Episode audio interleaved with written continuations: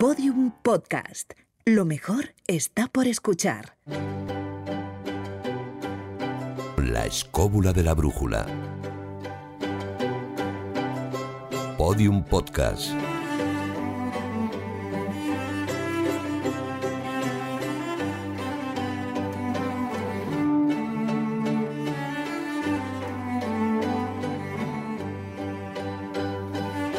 Comprobaréis, escobuleros, que estamos en familia. Mirad. Hola, David Sentinella, ¿qué tal?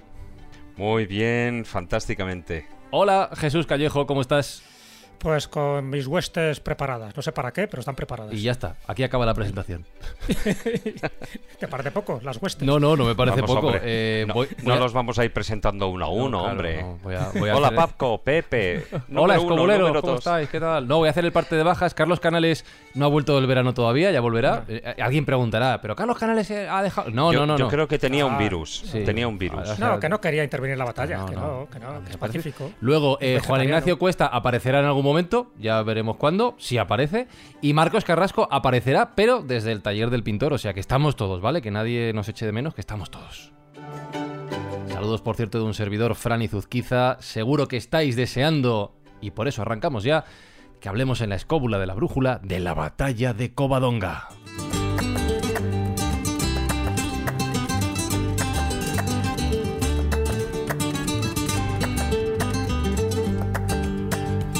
Recuerdo que durante estos programas estamos haciendo una serie de entregas especiales sobre Asturias con la colaboración de Turismo de Asturias. Que la semana pasada hablamos de las eh, guerras eh, asturcántabras, nos eh, viajamos hasta eh, los tiempos del Imperio Romano, pero hoy vamos a dedicar el programa que tanto anticipamos la semana pasada, que fue el de la batalla de Covadonga. Y lo hacemos con dos invitados. El primero de ellos ya está anunciado, así que procedo a presentarle. Es licenciado en Humanidades, especializado en Historia y para lo que hoy nos compete es autor de Historia de los Visigodos, editado por Almuzara. Dani Gómez Aragonés, qué gusto saludarte de nuevo, ¿qué tal? Muy buenas, Fran, muy buenas amigos escobreros. Un gustazo y yo solo puedo decir viva el reino de Asturias. viva, viva. Eh, doy, doy por sentado que para el programa de hoy la lista de los Reyes Godos te la sabes bien, ¿no? Por supuesto, o sea, siempre del primero al último Sí los tenemos presentes, pero hoy más que nunca estamos con Don Pelayo. Vale, vale, vale. En No, este no. caso, el último. Ahora, ahora pregunto también El por ello porque tengo que presentar a nuestro segundo invitado, que es abogado, que es apasionado de la historia, bloguero, escritor y autor de De Covadonga a Tamarón, la historia de la monarquía astur-leonesa desde Pelayo hasta Bermudo III. Daniel Fernández de Lis, ¿cómo estás? Muy buenas, muy bien, muy bien, Fran, muy bien. Gracias a Eh, todos. eh, y te pregunto a ti por el otro lado, la lista de los reyes astur- astur-leoneses te la sabes bien tú, ¿no? Bueno, más o menos, Ah, más, más o menos. Me vale. sé mejor la de los Plantagenets, pero, pero Vale. bueno, las Asturleoneses también les tengo un Vale, poco controlados. mejor que yo te la sabes seguro, o sea que bien. La cosa es que yo me entere, ese es el objetivo del programa, ¿vale? No retrasamos más, vamos a viajar hasta la época, los años, a ver conversaciones ahí, de la batalla de Covadonga.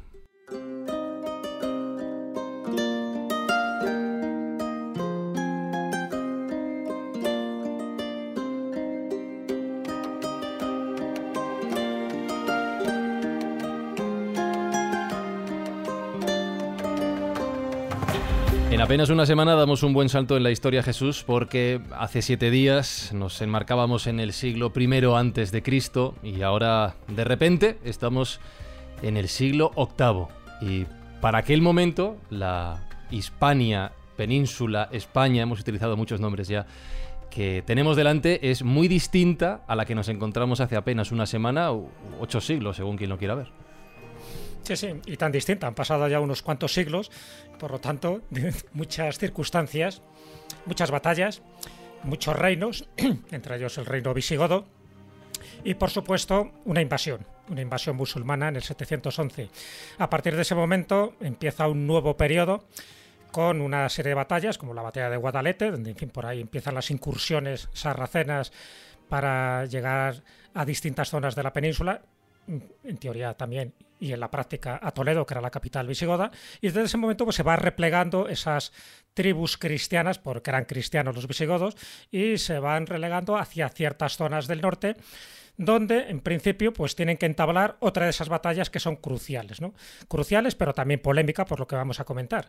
Si ahora estuviera aquí mi amigo Nacho Ares, si tuviéramos un cronovisor, imaginaros que nos vamos, ahora voy a poner un poco el escenario, ¿no? El escenario hipotético y luego comentaremos los pros y los contras de ese escenario. Pero nos vamos al año 722, evidentemente siempre después de Cristo, sobra decirlo. Nos vamos a una zona montañosa de Asturias, al monte Auseba, y ahí, bueno, pues hay 300, 300 personas asturianas, astures, aguerridos y, con ganas de no pagar los impuestos que les están estableciendo, eh, pues en ese caso, pues los musulmanes. ¿no? Los musulmanes se cabrean, quieren tomar represalias y que sea ejemplarizante y lo que mandan unos cuantos miles de, de soldados musulmanes al mando del general Alcama y para gran sorpresa, pues se encuentran que van perdiendo la batalla, la pierden, y en ese momento mm, toda esa zona de Covadonga se convierte en un bastión fuerte, pero también en una referencia política y religiosa, y desde ese momento empiezan a surgir otros reinos ¿no? distintos que son las consecuencias de la famosa batalla de Covadonga. Este sería el escenario hipotético en el que nos contarían las leyendas si no profundizamos mucho más. Pero aquí, como en la escóbula, nos gusta profundizar mucho y además tenemos a dos invitados de lujo, pues vamos a ver si esto que he contado se ajusta a la realidad o forma parte de una bonita leyenda. Sí, y fíjate que hay un, algún detalle que me llama la atención. Voy a hacer. Claro, tenemos dos Danieles, así que voy a decir nombre y apellido.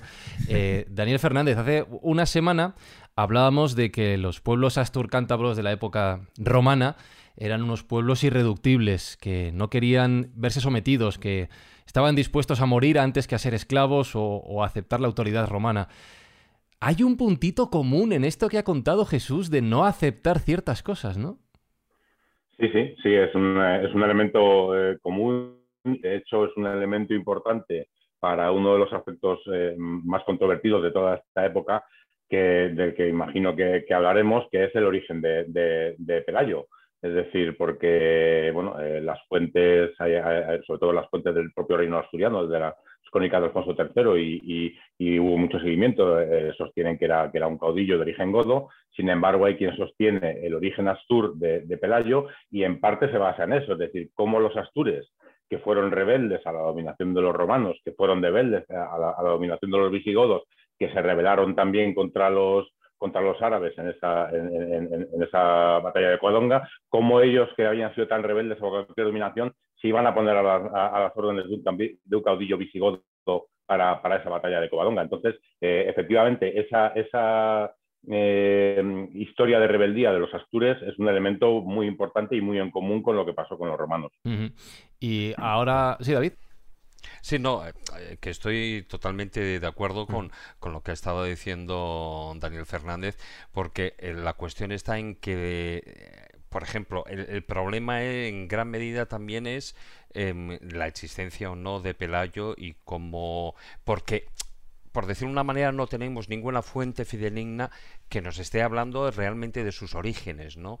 Entonces, eh, que fuera coetánea de, aquella época, ¿no? Así como en, otros casos sí que existen crónicas. En el caso de Pelayo creo que no existen. Entonces, eso conlleva un, problema añadido a toda esta situación. Hmm, y te iba a preguntar, Daniel Gómez Aragonés, em, Claro, aquí se mezcla lo que sabemos por la parte histórica, toda la leyenda que hay en torno a la batalla de Covadonga.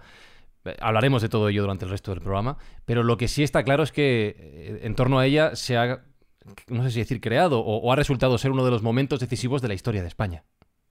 Totalmente. Luego, si queréis, seguimos comentando el tema de los posibles orígenes, origen de, de Pelayo, porque en verdad y sobre todo si atendemos a las últimas investigaciones, todo es mucho más fácil de lo que parece. ¿no? Yo creo que eh, tenemos que salirnos un poco de lo que es la cuestión etnográfica y una visión un poco más geográfica que etnográfica.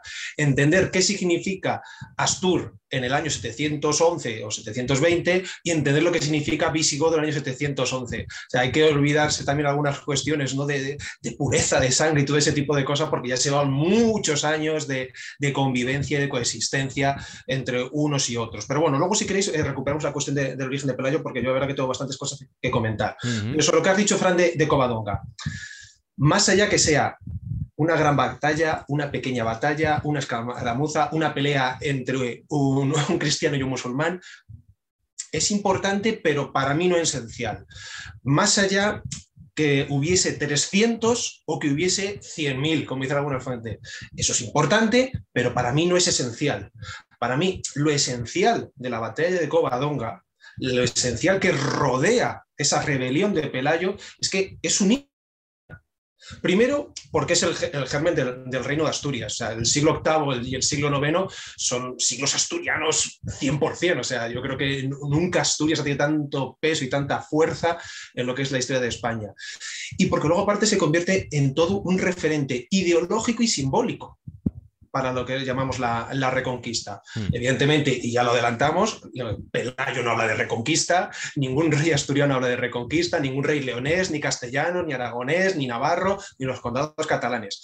Pero, pero, pero, especialmente a partir de finales del siglo VIII, especialmente a partir de Alfonso II, que está emparentado con Don Pelayo, sí se habla de eh, restauración. O sea, se tiene el referente del reino visigodo de Toledo.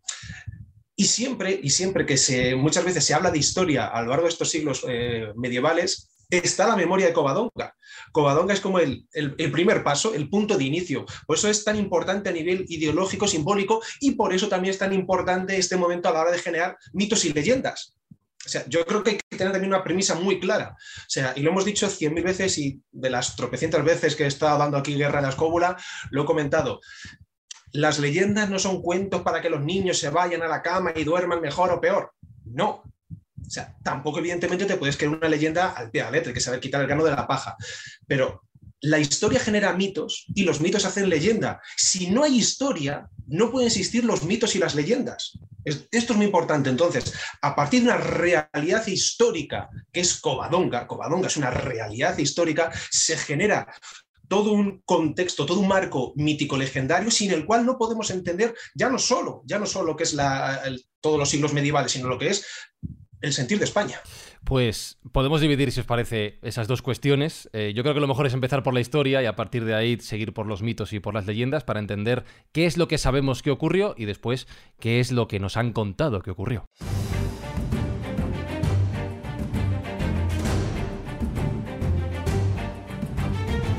Claro, Jesús, que si pregunto qué es lo que sabemos que ocurrió, igual eh, llega un momento en el que nos cargamos todo lo que nos han contado. está en duda todo, ¿no? Está en duda si vamos al meollo de la cuestión, ya es que casi casi es un casus belli, ¿no? El, meollo, que es un poco saber si hubo batalla y en qué fecha. Entonces, yo planteo las tres hipótesis que son más comunes, las que más se han divulgado por parte de los historiadores, y luego que nuestros invitados, pues un poco debatan sobre ellas, las que son más correctas o menos correctas, ¿de acuerdo? Pongo el marco. El marco, y estamos hablando de la parte histórica, luego hablaremos ya de la parte más legendaria. Por una parte está la tesis de Claudio Sánchez Albornoz, que él defendía, ¿no? a través de, como gran historiador, a través de las crónicas árabes y cristianas, y sobre todo las crónicas árabes, él piensa que esa batalla fue en el 722 y en concreto un 28 de mayo. Que de hecho es el aniversario que estamos celebrando ahora, los 1300 años. Ya esta es un poco la fecha oficial. más admitida. ¿vale? Otros historiadores, como Julia Montenegro, por poner solo un ejemplo, piensan que fue en el 718 y luego otros encabezados por José Luis Corral, ya sabéis que es catedrático de Historia Medieval en la Universidad de Zaragoza, él mantiene que nunca existió esta batalla.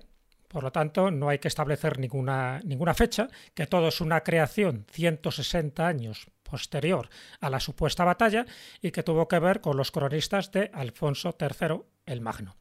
Alfonso III, que para que nos entendamos y también para situarlo históricamente, sería, por decirlo así, el último rey Astur y el primero de León. ¿De acuerdo?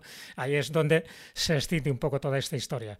Y él se basa en eso, que eran falsificaciones porque interesaba en aquel momento por parte de Alfonso III algo que ha dicho Dani Gómez Aragonés.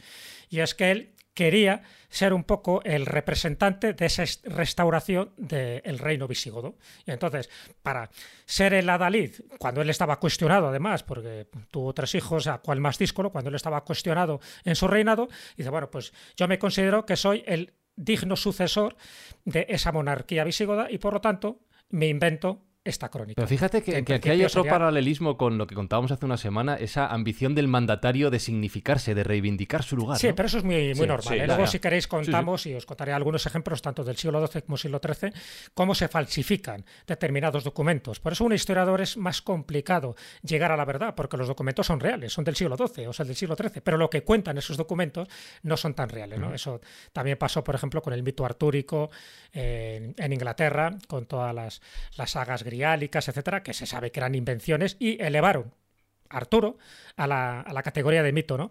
En este caso, Pelayo sí parece que es una figura histórica, otra cosa es la importancia social, militar y, casi religiosa que se le ha intentado atribuir. Por lo tanto, esos serían un poco los tres parámetros, si os parece, es lo que yo he definido y creo que estaréis de acuerdo, que son como las tres líneas a seguir, o el 718 o el 722 o un hubo tal batalla. Por lo tanto, desde ese momento Dani, Daniel, coger el testigo y empezar a desarrollar cuál sería vuestra teoría particular.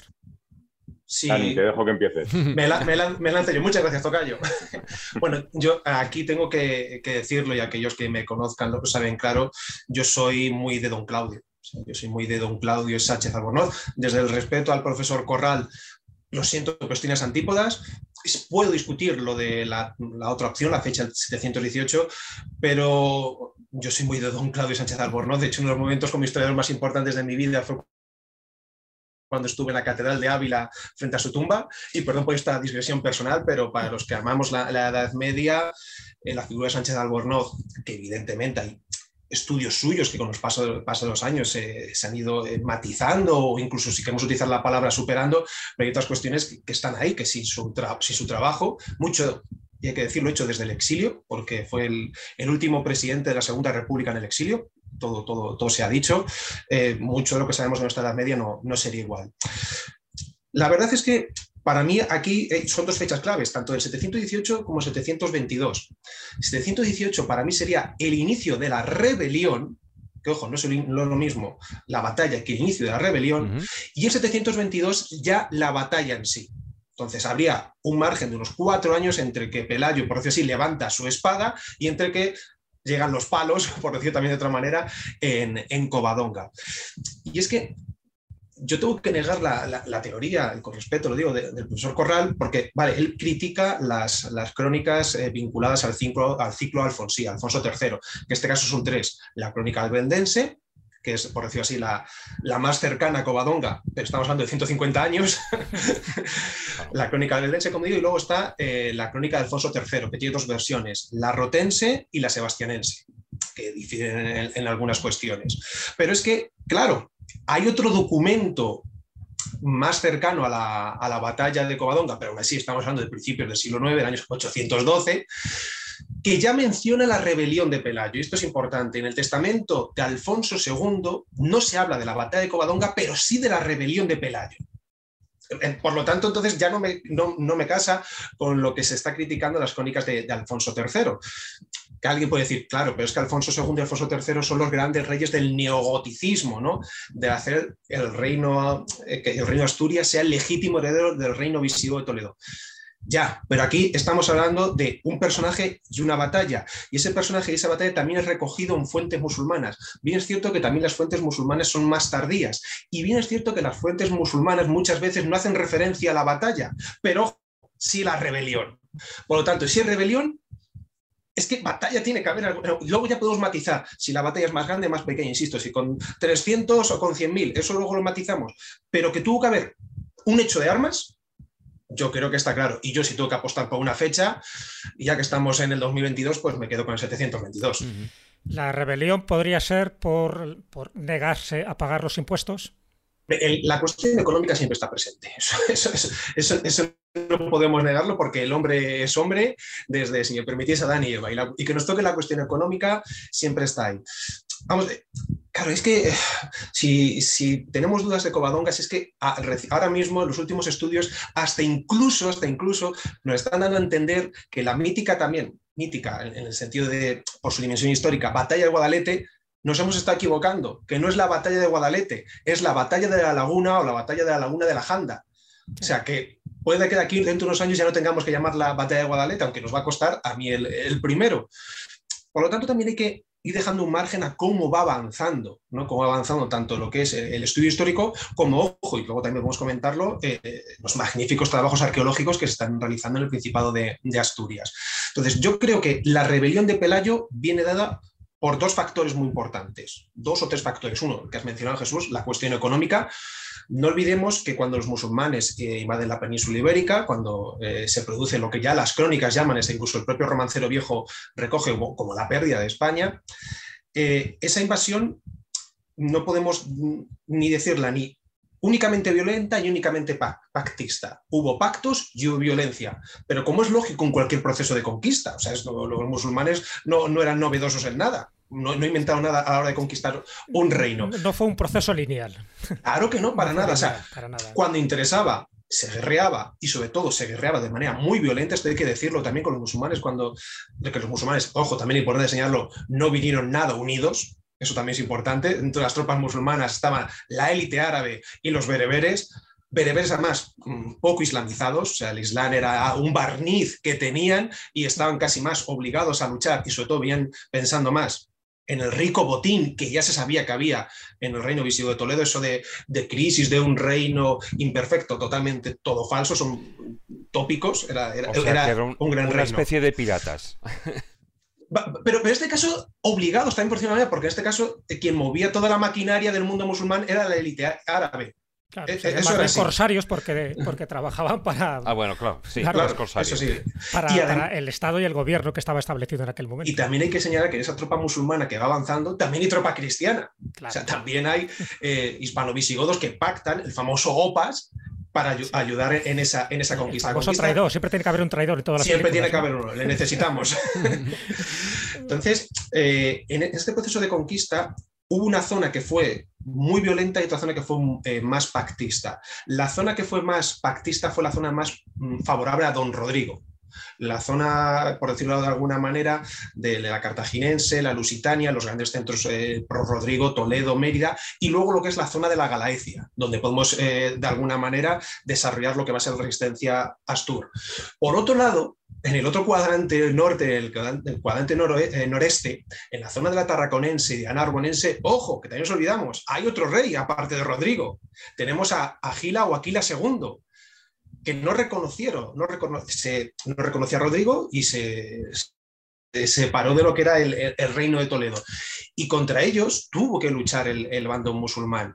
Y mientras estaba desarrollando todo lo que es la rebelión de Pelayo, primero pacto, luego rebelión, por otro lado, de manera totalmente eh, no conexa, estaba luchando Aquila II y, ojo, su sucesor, Ardón, hasta el año 719-720. Los auténticos dos últimos reyes godos. En verdad. además, eh, uno de ellos acuñó moneda. ¿no? efectivamente, efectivamente.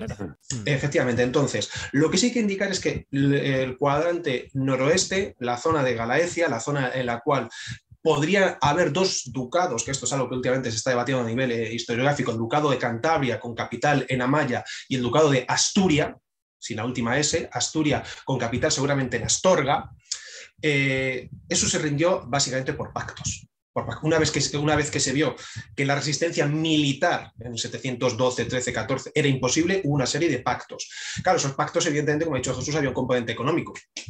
Los musulmanes no son tontos, los musulmanes, evidentemente, sobre todo la élite árabe, si podía evitar la batalla, la evitaba, porque ya la guerra que supone gastar dinero. Claro. Si yo, que soy superior a ti, pacto y me pagas un tributo, iba a decir una palabrota, fantástico, ¿no? O sea, me, ahorro el tener que sacrificar hombres y sobre todo puedo centrarme en otro de los objetivos musulmanes, que era el reino franco, no lo olvidemos.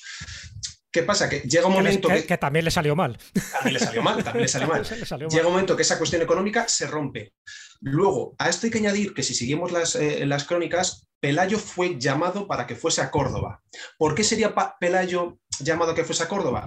Esto ya nos quiere decir algo. O sea, si a Pelayo le llaman a Córdoba, a la capital de Al-Ándalus, es porque Pelayo, en esa zona norte, en esa zona de Asturias, tenía que ser un tipo, un personaje de peso. Claro.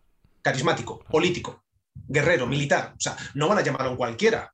Hombre, quieren al líder para dialogar con él. Claro, y para que de alguna manera los suyos digan, oye, mm, controla a tus hombres, que asuman que la nueva realidad imperante la marcamos nosotros desde, Córdoba, y esto es lo que hay. Claro, a esto si le sumamos otro componente, ya no solo la cuestión económica, otro componente que también eh, se recoge, y es que el gobernador de Gijón, Munuza, aprovechando que Pelayo está en Córdoba, quiere casarse con su hermana, pues esto pudo ser un cóctel molotov para que estallase también de alguna manera la rebelión de Pelayo, que también según se nos dice, estando de nuevo Pelayo en, Asturias, desde Córdoba piden el apresarle de alguna, apresarle, detenerle, él es avisado y sale huyendo, eh, algo totalmente de película, cruzando un río a caballo con sus hombres, los musulmanes detrás, hasta que ya finalmente va a hacer estallar la, auténtica rebelión en el 718. Eh, hecho este contexto histórico brillantísimo de Dani, sí que quiero remitirme a las preguntas originales de Jesús para Daniel también, sobre la batalla, sobre el posible año, la asistencia o no,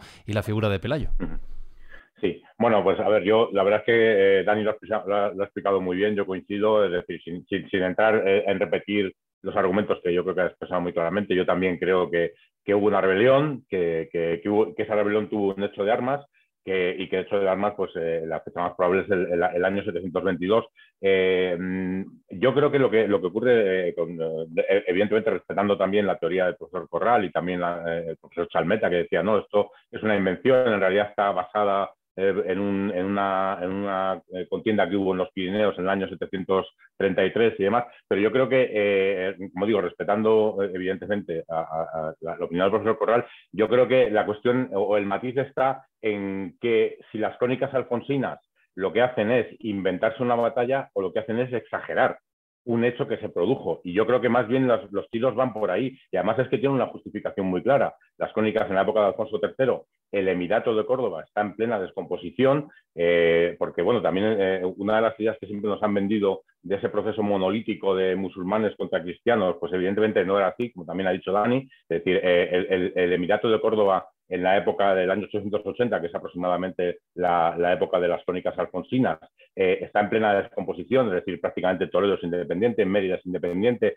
Zaragoza, donde están los Banu también es, es, prácticamente independiente, y entonces Alfonso III ve la posibilidad de recuperar eh, ese territorio perdido por los visigodos y es por lo que en esas crónicas se une la figura de Pelayo como un eh, descendiente de los reyes godos y por tanto todos los reyes astures como descendientes y vinculados a los reyes godos y es donde se crea ese concepto. Otra cosa es el término que podamos discutir o no si es el más adecuado, restauración o reconquista, pero ese concepto de recuperación de los territorios es cuando eh, en, las, en, esas crónicas alfonsinas es cuando se crea y, y, yo lo que entiendo es que lo que se hace es exagerar lo ocurrido en Covadonga. Evidentemente no había ciento y pico mil musulmanes contra 30 o 300 eh, cristianos y probablemente la importancia bélica del acontecimiento es mucho menor, pero que algo ocurrió y que ese algo fue el germen del reino de Asturias, que luego fue de León y luego ya fue evidentemente ampliándose, pues, pues, pues es así. Y en cuanto a Pelayo, pues eh, estoy muy de acuerdo con, algo que ha apuntado David, es decir, eh, Pelayo, fuese Godo, fuese Astur, fuese incluso,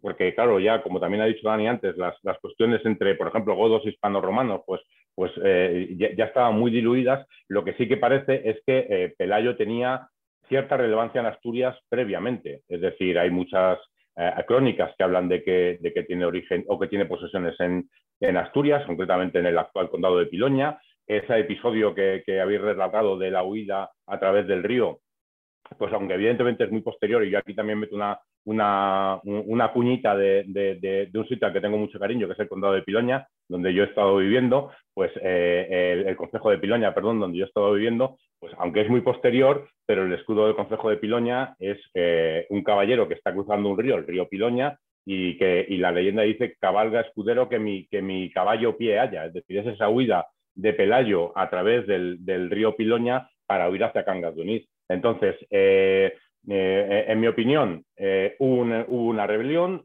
hubo un enfrentamiento que podemos discutir la relevancia del mismo. Ese enfrentamiento fue el germen de un, del, del, reino de Asturias que tardaría bastante en convertirse en lo que entendemos como reino, es decir, eh, todavía lo que, lo que Pelayo tuvo un montón Cangas de Onís a partir de ese de enfrentamiento, pues no se, puede, no se puede calificar ni siquiera como una corte. Eh, no sé a quién leí que Alfonso II, pues que es el, primero, el, el primer monarca que prácticamente es algo más que un montaraz que reside en las, en las montañas asturianas. Es decir, que, que, el reino como tal tarda bastante en consolidarse y en irse creando y luego podremos ir hablando de diferentes acontecimientos que influyeron, tanto del reino como, como muchos de los árabes y de sus problemas con los bereberes y esas revueltas internas que ellos tuvieron, eh, pero, pero yo insisto, creo que hubo un enfrentamiento, hubo una rebelión, hubo una, rebelión que provocó un enfrentamiento bélico que podemos discutir la importancia del mismo, y en cuanto a Pelayo, pues podemos discutir cuál es su origen, pero lo que sí que creo que parece eh, importante y que es lo que motivó que él fuera elegido para liderar esa rebelión es que él tenía eh, propiedades, si es que no era de origen eh, en, la zona de los Astures, pero que él tenía propiedades en la zona desde bastante antes y era, era bastante relevante en esa zona. David. Fijaros, eh, eh, al hilo de lo que he estado diciendo tanto Dani primero como ahora Daniel, sí. Em, sí que yo creo que incluso podía haber una...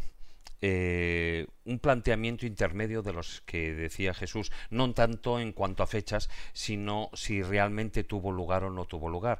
Em, hay una palabra clave, yo creo que además eso se utiliza mucho eh, en las crónicas y en las leyendas y luego por supuesto en los mitos, ¿no? Que es ese término que es la exageración. Es decir, cuando algo es grande o cuando algo puede suponer un punto de inflexión en la historia y sobre todo visto desde nuestra época, enseguida Em, pues se le da un cariz mucho más especial de lo que fue. Hay algunos, eh, antes estábamos hablando de José Luis Corral, que es, eh, que es profesor de, historia en la, en la, Universidad de Zaragoza, otro, en, este caso, bueno, hay otro profesor, eh, Luis Agustín García Moreno, también en la, en la Universidad... del, perdona, perdona que te corté. Y aquí tengo que decirlo, don Luis Agustín García Moreno, el mayor experto a nivel mundial en la época visigoda. Exactamente. el mayor experto a nivel mundial, y yo es que lo siento porque es mi gran referente. pues, pues, pues fíjate, él habla de escaramuza de Covadonga. Entonces, posiblemente, o sea, no fuera una batalla como estamos hablando con, con 175.000 eh, personas, ni cosas de estas, ni ninguna de esas barbaridades que luego se hayan podido exagerar, sino posiblemente sí que existiera el hecho bélico, sí que existiera, pero igual era como una escaramuza, es decir, fue igual, em, pues como ni tan solo una, una batallita, ¿sabes? Y que luego, pues por las consecuencias, por el interés, por lo que realmente supuso en cuanto a moral, para las tropas, en cuanto a cuestión estratégica, etcétera, etcétera, se le ha dado ese calibre al que yo me refería antes, ese término que es exageración. ¿no? Yo creo que, que en ese aspecto podría ser el, profesor Agustín García Moreno, pues que también estuviera eh, pues más preciso, igual o, más certero en, toda esta historia. Bueno, por cerrar, perdona Dani, solo por cerrar el capítulo de, José Luis Corral y un poco lo que defiende, cuando habláis un poco de exageración, lo que decía también Daniel Fernández, es decir, que a lo mejor lo que se hacían con estas crónicas alfonsinas, esta crónica albense, bueno, pues exagera un poco lo que se quería conmemorar precisamente para justificar ¿no? un reinado y, una descendencia y un linaje. Bueno, él lo que dice, José Luis Corral, es que ese episodio de la batalla de Covadonga está copiado casi literalmente del libro sexto del libro de los jueces de la Biblia, donde Gedeón está batallando contra los caldeos. ¿Y en qué se basa? Que justo esa crónica de Albel, el, albendense, creo que es del año 883, cuando habla de los musulmanes, habla de los caldeos, lo cual llama mucho la atención porque ¿qué pintan aquí los caldeos? Cuando está haciendo referencia a los enemigos de los Astures. Bueno, pues él se basa un poco en esta premisa, vamos a llamarla bíblica, para decir que es que ni siquiera llegaron a exagerar, sino que sencillamente copiaron, pero copiaron mal el libro de los jueces de la Biblia. Hmm. Nada más, solo era para cerrar ese apunte. Dani. No, no es un apunte importante. Eh, pero claro, yo es que aquí lo que le di al profesor Corral, pero claro, es que es normal que las crónicas estén empapadas de cuestiones y referencias bíblicas es que eh, también sucede con San Isidro de Sevilla y su historia Gotorum. sobre todo porque estamos contra los sarracenos. Ojo. Y, que se, repitan topos. Eh, el número de 300 guerreros, que son los 300 de Pelayo, es un topos que se repite. ¿Por qué? Porque son los 300 de Gedeón. Son los 300 de Leónidas. Son los 300 del duque Claudio con los que derrota a un gran ejército franco. Pues evidentemente no eran, no, eran, tres, no eran 300. Pero es que esos cronistas, que también hay que decir otra cosa sobre la autoría de las crónicas, mm, mm, no existía el concepto de autor como lo entendemos hoy en día. Esas crónicas se van enriqueciendo a medida que hay distintos cronistas que van apuntando. Y una de las cosas que también se viene considerando es que estas crónicas de Albendense y las dos de, Alfonso III tuviesen eh, acceso de alguna manera o hubiesen recogido crónicas que no conservamos y, ojo, tradiciones orales que tampoco conservamos. O sea, que no hay que... Claro, que muchas veces, si nos ponemos a dudar de todo, pues caemos en un relativismo absoluto. Y eso no puede ser. Otra cosa son las matizaciones, las exageraciones, y otra cosa es que no existe una realidad histórica. Pero es que incluso, es que incluso, aun cuando se realiza una falsificación histórica, no hay que automáticamente rechazarla. Y aquí me voy a, uno de los grandes mentirosos de la historia, ¿no? El creador de los falsos, falsos cronicones, Román de la Higuera, que aquí va para Toledo. Los falsos cronicones, todo es mentira. No, tranquilidad. Cuando uno realiza una falsificación es por algo. Hay que interesarse qué es ese algo, porque en ese algo puede haber también mucha información. Por otro lado, por ir cerrando también algunas cuestiones y sobre todo porque si vamos avanzando cronológicamente, para no dejar atrás lo del tema del origen de Pelayo, que no he terminado antes de apuntarlo. Una cosa que hay que tener muy clara es que tanto en época eh, romana como en época visigoda, eh, el norte de España, lo que es toda la cordillera cantábrica, no, no se vivía una realidad paralela. O sea, y esto está demostrado arqueológicamente, Asturias fue un territorio romanizado. O sea, los restos arqueológicos que se han encontrado en Gijón así lo demuestran y así lo aseveran. Y Asturias en época visigoda estaba integrada dentro del reino visigodo de Toledo. Pero ojo, con matices. ¿Por qué me refiero con matices? Porque alguien puede decir, ya, pero es que las crónicas en época visigoda recogen revueltas en Asturias, recogen rebeliones. Sí, es cierto que lo recogen, pero eh, cuando se recoge el término revuelta, rebelión, tú estás dentro de ese estado. O sea, no, no, eres una fuerza extranjera atacando tu territorio. Si yo ahora mismo, desde Toledo, me rebelo, me estoy rebelando contra España, aunque también es fuerte decir Toledo rebelándose contra España, ¿no? Pero bueno, pero estoy dentro de lo que es España. Entonces, esto también es importante que lo tengamos en cuenta. Más luego, aparte, muchas de las acciones que se realizan eh, por parte de los reyes visigodos contra el territorio de Asturias y de Cantabria, en muchos casos, a diferencia de lo que ocurre con los vascones, no están lideradas ni capitaneadas, y esto lo han eh, estudiado distintos eh, autores, por reyes visigodos, sino que muchas veces son duques los que van a aplastar determinadas rebeliones. Por ejemplo, en época de Sisibuto, Suintila que luego fue rey, va a aplastar una rebelión en, Asturias. Pero en cambio, cuando las rebeliones son con los vascones, habitualmente son los reyes los que van. Esto también nos quiere decir algo de la dimensión de cada una rebelión y otra. ¿Qué estaríamos hablando? Pues que en Asturias, evidentemente, es una, una región periférica. En Asturias había una aristocracia, una aristocracia que ha, estado viviendo bajo influjo romano, pero ojo, también ha visto pasar por allí a vándalos asdingos, ha visto pasar durante mucho tiempo a los suevos y a los godos. Y desde Toledo, desde el reino visigodo de Toledo, interesa pactar con esa aristocracia astur ¿Para qué? Para el control del territorio, para la gestión de tributos. Es que es un proceso administrativo total y absolutamente lógico. ¿Qué sucede? Pues que en algún momento puede haber una rebelión, pero bueno, rebeliones en la época visigoda tenemos por doquier. O sea, que eso tampoco nos, tiene que llevar, insisto, a esa cuestión de realidad paralela. Y luego, por otro lado, Pelayo, su origen. Yo hace poco he, leído un artículo que, me ha gustado muchísimo de un investigador llamado, apellidado Hierro Gárate, hace una auténtica pasada, y en él ya verás que he visto, he visto la luz, porque dice Pelayo visigodo, sí, Pelayo Astur, sí. Dices, ostras, ¿cómo? Si nos llevamos pegando un montón de años, que es visigodo, que es Astur. Copón, y si resulta que es las dos cosas y que puede serlo perfectamente. ¿Por qué? Pues por lo que decía antes. En el año 711, ¿qué quiere decir ser visigodo? Quiere decir ser visigodo que podía ser visigodo, hispano-romano o hispano-visigodo. O sea, Estamos hablando que la prohibición de matrimonios mixtos entre hispanoromanos y godos desde la época de Lovigildo. Estamos hablando del 570 y tantos. Y Lovigildo ya abole esta ley porque estaba anticuada. Por lo tanto, llevamos un montón de años mezclándose unos con otros. Por otro lado, si estamos hablando de que hay una presencia en una aristocracia astur, muchas de las maneras que tienen las aristocracias de ligarse, de vincularse, de acceder también a mejores posiciones administrativas, políticas, religiosas, sociales, es a través de matrimonios. Eso es algo lógico. ¿Por qué no se puede ir fraguando una aristocracia con un fuerte pozo, lógicamente, astur-romano, al que se van sumando elementos godos? Y que ahí se fuese de alguna manera también desarrollando la propia familia de Pelayo. Entonces, Pelayo, y esto hasta incluso lo ha defendido algunos historiadores que critican mucho las crónicas alfonsíes, es que de alguna manera, y teniendo en cuenta cómo se desarrolla la rebelión, tuvo que estar ligado al poder monárquico de Toledo de alguna manera, igual que está ligado Asturias, está ligado también. ¿Cómo? Pues participando. Ya no sabemos si, como dicen algunas crónicas, que tenga más o menos sangre real. Ya no decimos si forma parte del oficio palatino. Ya no decimos si era espatario, es decir, miembro de la guardia personal. Pero algo tiene que tener, algún peso tiene que tener, si no, no tiene sentido. Y sería Astur, ¿por qué?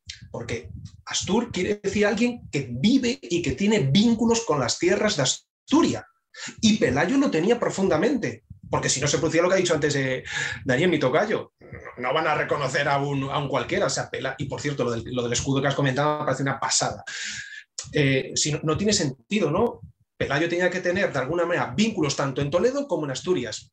Y, es incompatible, ¿no? Al contrario, si tú miras lo que es el desarrollo histórico de la propia rebelión de Don Pelayo, ostras, pues es que tiene todo el sentido del mundo. Y luego ya no digamos, cuando vaya, vayamos avanzando cronológicamente, ya la rebelión de Pelayo se le sume otro, gran personaje que muchas veces eh, le dejamos de lado, que es el Dux Pedro, el duque Pedro de Cantabria, el último duque godo de dicho ducado, redundancia. Claro, cuando decimos duque godo, no estamos diciendo si tiene más sangre de lo vigildo o más sangre de una dama hispanorromana. Es que esto es secundario.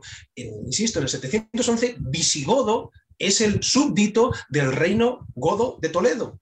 O sea, da igual que tengas más sangre de una cosa de otra. La cuestión étnica está ya muy superada. Aquí ya lo que interesa es la cuestión política, religiosa y sobre todo económica. Bueno, partiendo ya de la base, yo creo que eso es importante ya para cerrar también esta, esta parte. ¿no? La batalla de Covadonga asistió, año 722, y Pelayo fue su, su líder. Vale. Muy bien. Daniel, Ahora es importante irnos a la propia batalla. Me gustaría que tanto Daniel como Dani nos contarais la versión cristiana de lo que ocurrió en esa batalla y la versión musulmana de lo que ocurrió en esa batalla. Sabemos que son versiones y relatos y crónicas muy posteriores, pero bueno, damos por hecho de que todo el mundo sabe lo que ocurrió ahí. Vamos a ver qué ocurrió de una forma muy sucinta para luego entrar ya en las consecuencias que tuvo esa victoria aquí ya también hay que hacer spoiler, esa victoria cristiana contra los musulmanes. Cache la mar, ¿de verdad? ¿Verdad que los, los programas de historia tienen poca emoción? Ya, ya no ¿eh? veo esta no, serie. no, no. Ya no veo Recoge vámonos. Da igual que llamemos escaramuza, refriega o batalla, da igual. Vamos a partir ya por lo menos de esas premisas porque si no, no avanzamos. Si la Daniel, ganó España ya, yo ya Ganó paso otro episodio de la escóbula. No, esto ya no tiene... cuéntanos eh, las dos versiones, la cristiana y sí. la musulmana, para ser lo más objetivos posibles. Sí, yo, yo creo que más o menos los hemos, lo hemos ido anticipando, pero vamos, según la versión cristiana de esas crónicas alfonsíes, pues lo que hay es una, una fuerza enorme de más de 100.000 eh, musulmanes. Sí, 187.000 hablan. 187.000. Se han Eh, pasado luego- tres pueblos. Se quedaron Eh, cortos, yo creo. ¿eh? Yo creo que pueblos. más. En, Vale. en Entonces, otras hablan bueno, de pues- 20.000, ¿eh? Solo. Aún así también Eh, parecen se- demasiados. Pero bueno, sí que sí. se dirigen, sí, hay, hay, un, hay un autor francés que es Barraud Diego de principios del siglo XX que dice, hombre, pues solamente por, la, por, por las características físicas de, de Covadonga, pues parece imposible que, pensaba que yo. cupieran 180, 100 y pico mil. Entonces, bueno, pues se dirigen contra, el monte Auseba, donde está Pelayo con alrededor de unos 300 astures, que eh, no solo es que sean muy inferiores en número, sino que además están mucho peor armados, porque incluso eh, utilizan piedras para atacar a los musulmanes. Eh, incluso, bueno, pues los, árabes lo que hacen es lanzar flechas, pero claro, como tiran hacia arriba, pues las flechas vuelven y, cuando caen les hieren a ellos mismos. Y bueno, pues con la intervención divina, pues los cristianos salen vencedores. Hay una intervención que también hemos hablado del obispo eh, Don Opas, que es un familiar de Vitiza, que intenta convencer a los cristianos de que se, de que se rindan y estos se, se, niegan. eh, y bueno, pues el, final de la batalla es una victoria cristiana, pero no solo eso, sino que los musulmanes que terminan huyendo, pues eso, eh, eh, lo que habéis hablado de los, de los caldeos en las crónicas alfonsíes, se dice que el, la montaña se viene abajo y en, envolviendo magníficamente a los 69.000 caldeos. Es el, Que son los el- que quedaban vivos literal- ¿no? después de... lo- la- literalmente y que los que quedaban vivos pues, Sí. pues, pues cuando huían pues eh, fueron fueron aplastados por la montaña y lo que hizo bueno pues que como resultado de la batalla pues el, el gobernador Munuza de, que estaba en Gijón abandona también Gijón huye y también es, resulta muerto. Y eso es un poco el, resumen de, las fuentes cristianas. Para las fuentes musulmanas pues hablan de un caudillo llamado Belay que habla de además que está frente de un grupo de asnos salvajes y que están ahí envueltos, están en la montaña, que tienen una, una escaramuza muy poco importante por una cuestión fiscal, porque negaban a pagar los tributos a los árabes. Los árabes mandan un pequeño contingente y cuando ven que no hay manera de hacerles bajar de la, de la montaña, dicen, bueno, pues los dejan ahí. Dice, total, 30 asnos salvajes, ¿qué importancia pueden tener? Y bueno, ese es un poco el, el resumen de la, de la, versión musulmana, aunque luego hay un, una coletilla que dice, aunque luego se demostró que, que era bastante grave lo que, lo, que, lo, lo, lo, que se, lo que surgió a partir de ahí, de esos 30 asnos, asnos salvajes que los, que los musulmanes despreciaron. Yo creo que, bueno, y Dani, corrígeme si, si seguro que a lo mejor tienes más, más detalle, pero vamos, esencialmente esas son las dos versiones. Teniendo en cuenta que la versión Eh, efectivamente, a mí Sí, no, digo que la versión musulmana de Al-Makiri es del siglo XVI, o sea que todavía es muy posterior Sí, sí, cuando claro. cuenta sí. este tipo de, poquito- de sucesos. un- un poquito Y posterior, de la forma despectiva un poco cuando habla de asnos, ¿no? A los supervivientes de, de esa batalla. Evidentemente para los musulmanes pues, ganaron porque les dejaron morirse, morirse de hambre. Dani. Dani. tanto a- a- al Razi y al Makiri, o sea, la- las fuentes musulmanas que le hemos dicho antes son más tardías que las cristianas y que muchas veces hasta las propias fuentes musulmanas utilizan las cristianas, pero evidentemente barriendo para casa, como también hacen las cristianas, esto hay que, esto hay que decirlo. A mí me parece muy, muy interesante el detalle de lo de asnos salvajes, ¿no? Porque de alguna manera demuestra ese cariz de rebelión eh, montañés que estaba liderando eh, eh, Pelayo. Ah, tengo que mencionar un, un libro eh, reciente, eh, tiene, muy poco tiempo, que es muy bueno, que es el, último trabajo que se ha hecho de manera eh, intensa, profusa sobre la, eh, la caída del reino visigodo y la invasión musulmana, que es Espada, Hambre y Cautiverio, la conquista islámica de Hispania, de Yello Balbás. Es un, libro muy, muy, muy, muy bueno, muy, muy trabajado, donde de alguna manera también da... mm, toques muy certeros que de alguna manera también yo creo que dan luz a todo lo que rodea, en este caso, la batalla de, Covadonga. Evidentemente, no puede haber 187.000 eh, soldados musulmanes, no puede haber ni siquiera 87.000, pero es que casi si apuras, casi ni 7.000 soldados musulmanes. Seguramente es que incluso la fuerza que va a luchar, la fuerza musulmana que va a luchar en, Covadonga no vaya de Córdoba, porque dices, ostras, los musulmanes no tienen tropa que, lan- que lanzar desde Asturias hasta Córdoba, pues hombre, tienen un montón de posesiones, seguramente fuesen desde Astorga. Y seguramente la batalla en lo que es el plano numérico estuviese más igualada de lo que se piensa. ¿Por qué? Porque las fuerzas eh, musulmanas lo que querían mandar es guarniciones de la zona, por tanto no podemos estar hablando de miles y miles y miles de soldados, y Pelayo, o bien por, esa, ese carisma que tenía, había conseguido sumar a mucha gente, o bien porque contaba ya con el apoyo del Dux Pedro, que al ser un noble, etcétera, también había ido con toda su guarnición. Por lo tanto, podemos estar hablando a lo mejor de mil y pico contra dos mil y pico. Y luego, otra de las cuestiones que también se, eh, ha criticado mucho las fuentes cristianas, ¿no? La intercesión divina, como lo que decía eh, Daniel, ¿no? Las flechas y las piedras que se lanzaban se volvían contra ellos. Pues hombre, si estás en, en una zona tan complicada como esta, pues el fuego amigo también es peligroso y también según cómo te coloques, según cómo tus posiciones, hemos visto en infinidad de batallas donde el no tener una buena estrategia a la hora de lanzar determinadas flechas o piedras puede ser un ataque contra ti mismo. Y luego también en las fuentes se habla de que utilizaron en máquinas de asedio. ¿Pero qué van a asediar? Una cueva van a asediarla. Pero no tiene sentido. Seguramente sean malas traducciones y que estemos hablando del fustíbalo. El fustíbalo no sería una, una catapulta, sino que sería lo que es la onda de toda vida, como decíamos antes, lanzar piedras, pero la onda junto con un palo que te permite mucha más fuerza, mucho más potencia y lanzar mucho más lejos. Entonces, son detalles que se van trazando, que nos van dando más luz, al igual que seguramente lo que es el choque, el enfrentamiento en sí, a lo mejor no, tuvo- tiene poco sentido militar que tuviese lugar en una gruta, sino a lo mejor fue un poquito más abajo de la, de la gruta, la gruta se queda como ese gran referente simbólico y ahí en un terreno un poco más llano puede darse ese enfrentamiento entre, insisto, mil y pico y dos mil y pico.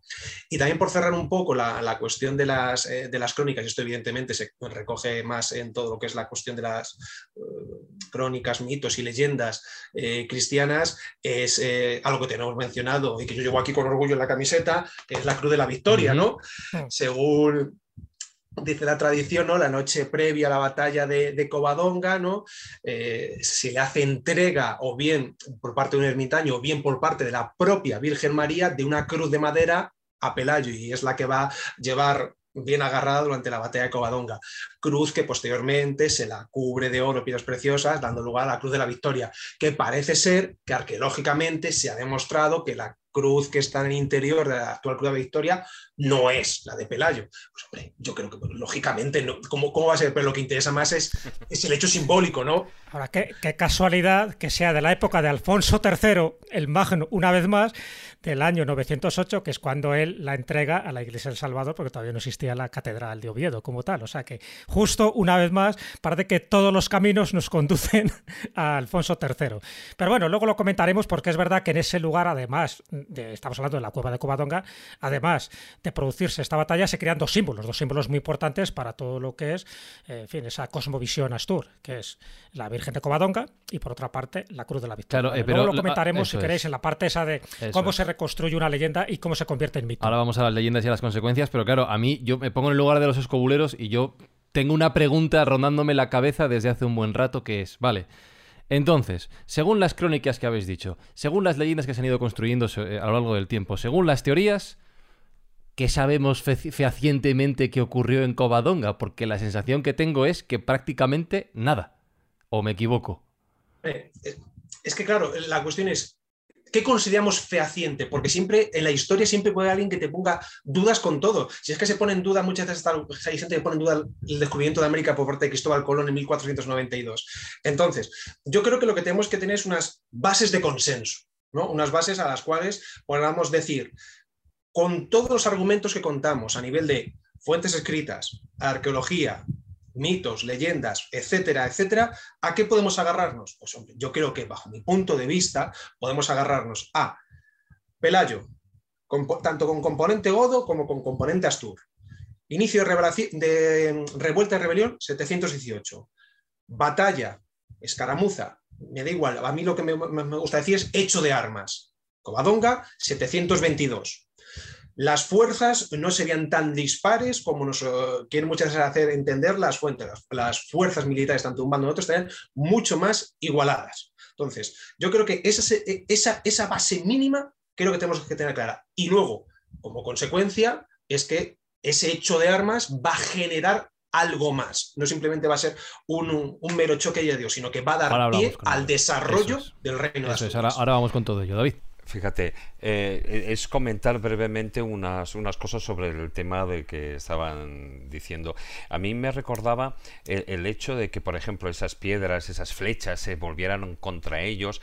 Eh, no deja de ser igual que en esa batalla en el que de repente se dice que aparece una cruz en el cielo. Es decir, eh, no deja de ser un sistema de propaganda cristiana una forma de insuflar fe, fuerza, valor eh, a los propios soldados como señal de que Dios les está apoyando y está con ellos. O sea, eso es algo que siempre se ha hecho. Y además... Con Santiago, sobre todo con, Santiago, Santiago que intervenía en todas las batallas, empezando por la de Clavijo y terminando por la de Cuzco.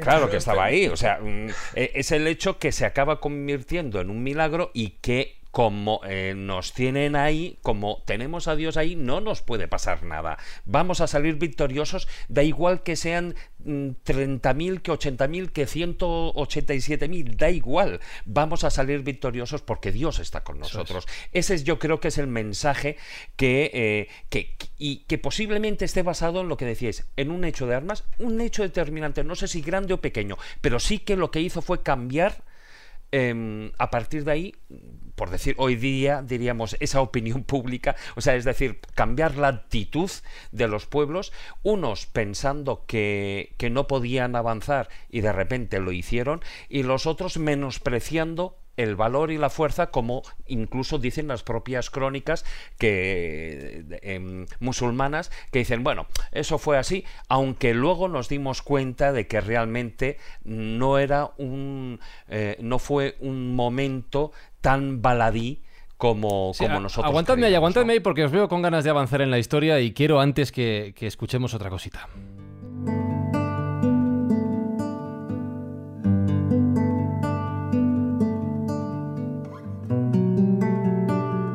Porque os he dicho, escobuleros, que íbamos a conectar con el taller del pintor de Marcos Carrasco y es que hemos hecho referencia a las crónicas escritas, crónicas literarias que nos han relatado desde un punto de vista y de otro lo que ocurrió, lo que no ocurrió, lo que se supone que pasó en esta batalla de Covadonga. Pero el arte también nos ha transmitido mensajes respecto a lo acaecido en este hecho de armas, como le gusta llamarlo a, a Dani. Así que Marcos nos quiere contar cómo la pintura nos ha trasladado qué pudo ocurrir en la batalla de Covadonga hasta nuestros días. Hola amigos escobuleros, hoy en nuestro taller del pintor nos adentramos en el mundo de la pintura historicista que tan en boga estuvo en el siglo XIX y que se empeñaba en sentar las bases y los símbolos de nuestra historia, unas veces tergiversada por las tendencias políticas del momento y otras con la venerable intención de conservar el patrimonio de los sucesos importantes para conservarlos en la memoria con imágenes. Para ello se pusieron manos a la obra grandes pintores que interpretaron pasajes muy importantes. Digo interpretar, pues a los registros históricos hay que dotarlos de una escenografía, unos personajes y un atrezo debidamente documentado, veraz y creíble. Este es el caso de la gran pintura que forma parte de la colección del Museo del Prado titulada Don Pelayo en Covadonga, del pintor Luis de Madrazo del año 1855. Madrazo, pintor español, cultivó los géneros de la pintura histórica y religiosa, fue retratista de la realeza, de la nobleza y profesor de la Escuela de Pintura y Grabado de Madrid y miembro de la Real Academia de San Fernando, con una trayectoria muy prestigiosa y premiada. Esta pintura es un ejemplo del sentido y compromiso con el que nació la Exposición Universal de Bellas Artes durante el reinado de Isabel II.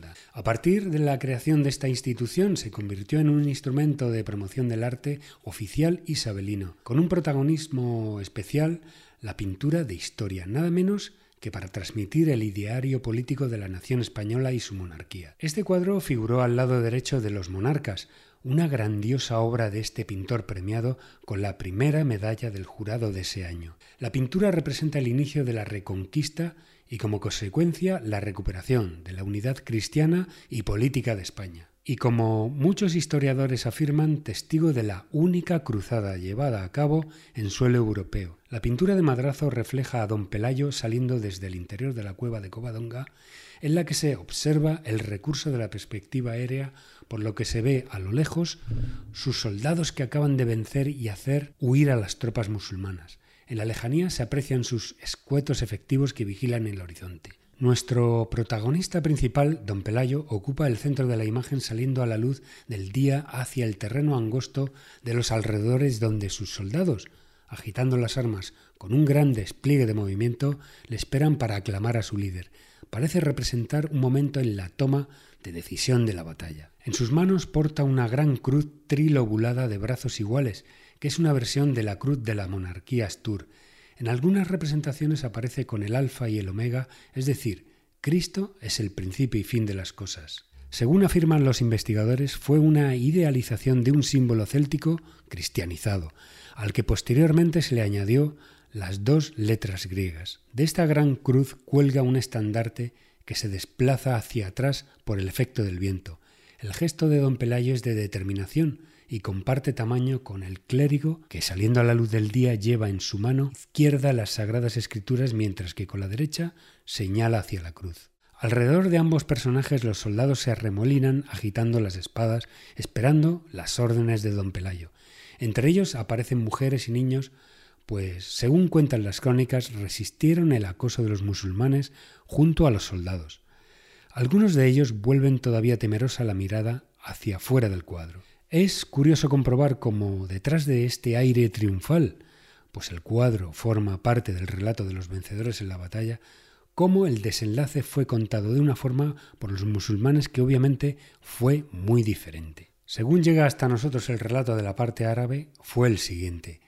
Tras reducir a los astures, no había quedado sino la roca donde se refugió el llamado Pelayo, y con trescientos hombres, y no cesaron de atacarle hasta que sus soldados murieron de hambre y no quedaron en su compañía sino treinta hombres y diez mujeres. Por otra parte, la versión cristiana, el obispo visigodo Paz, que había acompañado el ejército árabe, tenía la intención de convencer a Pelayo y a los astures de desistir de la lucha contra un ejército tan poderoso como el árabe. Ante la petición del obispo Pelayo contestó, Cristo es nuestra esperanza, que por este pequeño montículo que ves sea España salvada y reparado el ejército de los godos, y confiando en la misericordia de Jesucristo, desprecio esa multitud y no temo el combate con el que nos amenazas. El obispo Opas se volvió al ejército y dijo, Acercaos y pelead, Alcama, el líder musulmán, mandó comenzar el combate, y los soldados tomaron las armas, se levantaron los fundíbulos, se prepararon las ondas, brillaron las espadas, se encresparon las lanzas e incesantemente se lanzaron saetas. Pero al punto se mostraron las magnificencias del Señor, que las piedras que salieron de los fundíbulos y llegaban a la casa de la Virgen Santa María que estaba dentro de la cueva, se volvían contra los que las disparaban y mataban a los caldeos, es decir, a los musulmanes. Pues bien, no sabemos con exactitud qué relato es el verídico, pero no cabe duda de que estamos ante la disyuntiva de siempre, dos formas de entender los acontecimientos, la del vencido y la del vencedor. Y cómo no, la historia que se cuenta a los súbditos de cada pueblo para entender y enardecer su patriotismo. No obstante, una vez más, la pintura es, como he dicho al principio, una escenografía interpretada que el artista debe contar como si de una película se tratase, es decir, personajes evolucionando sobre el lienzo. Una maravilla que ha arrojado verdaderas interpretaciones artísticas extraordinarias como es este caso.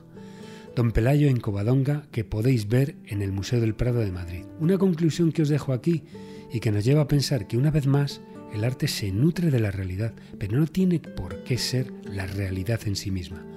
Hasta pronto amigos desde el taller del pintor. Volveremos pronto con más historias emocionantes. Chao.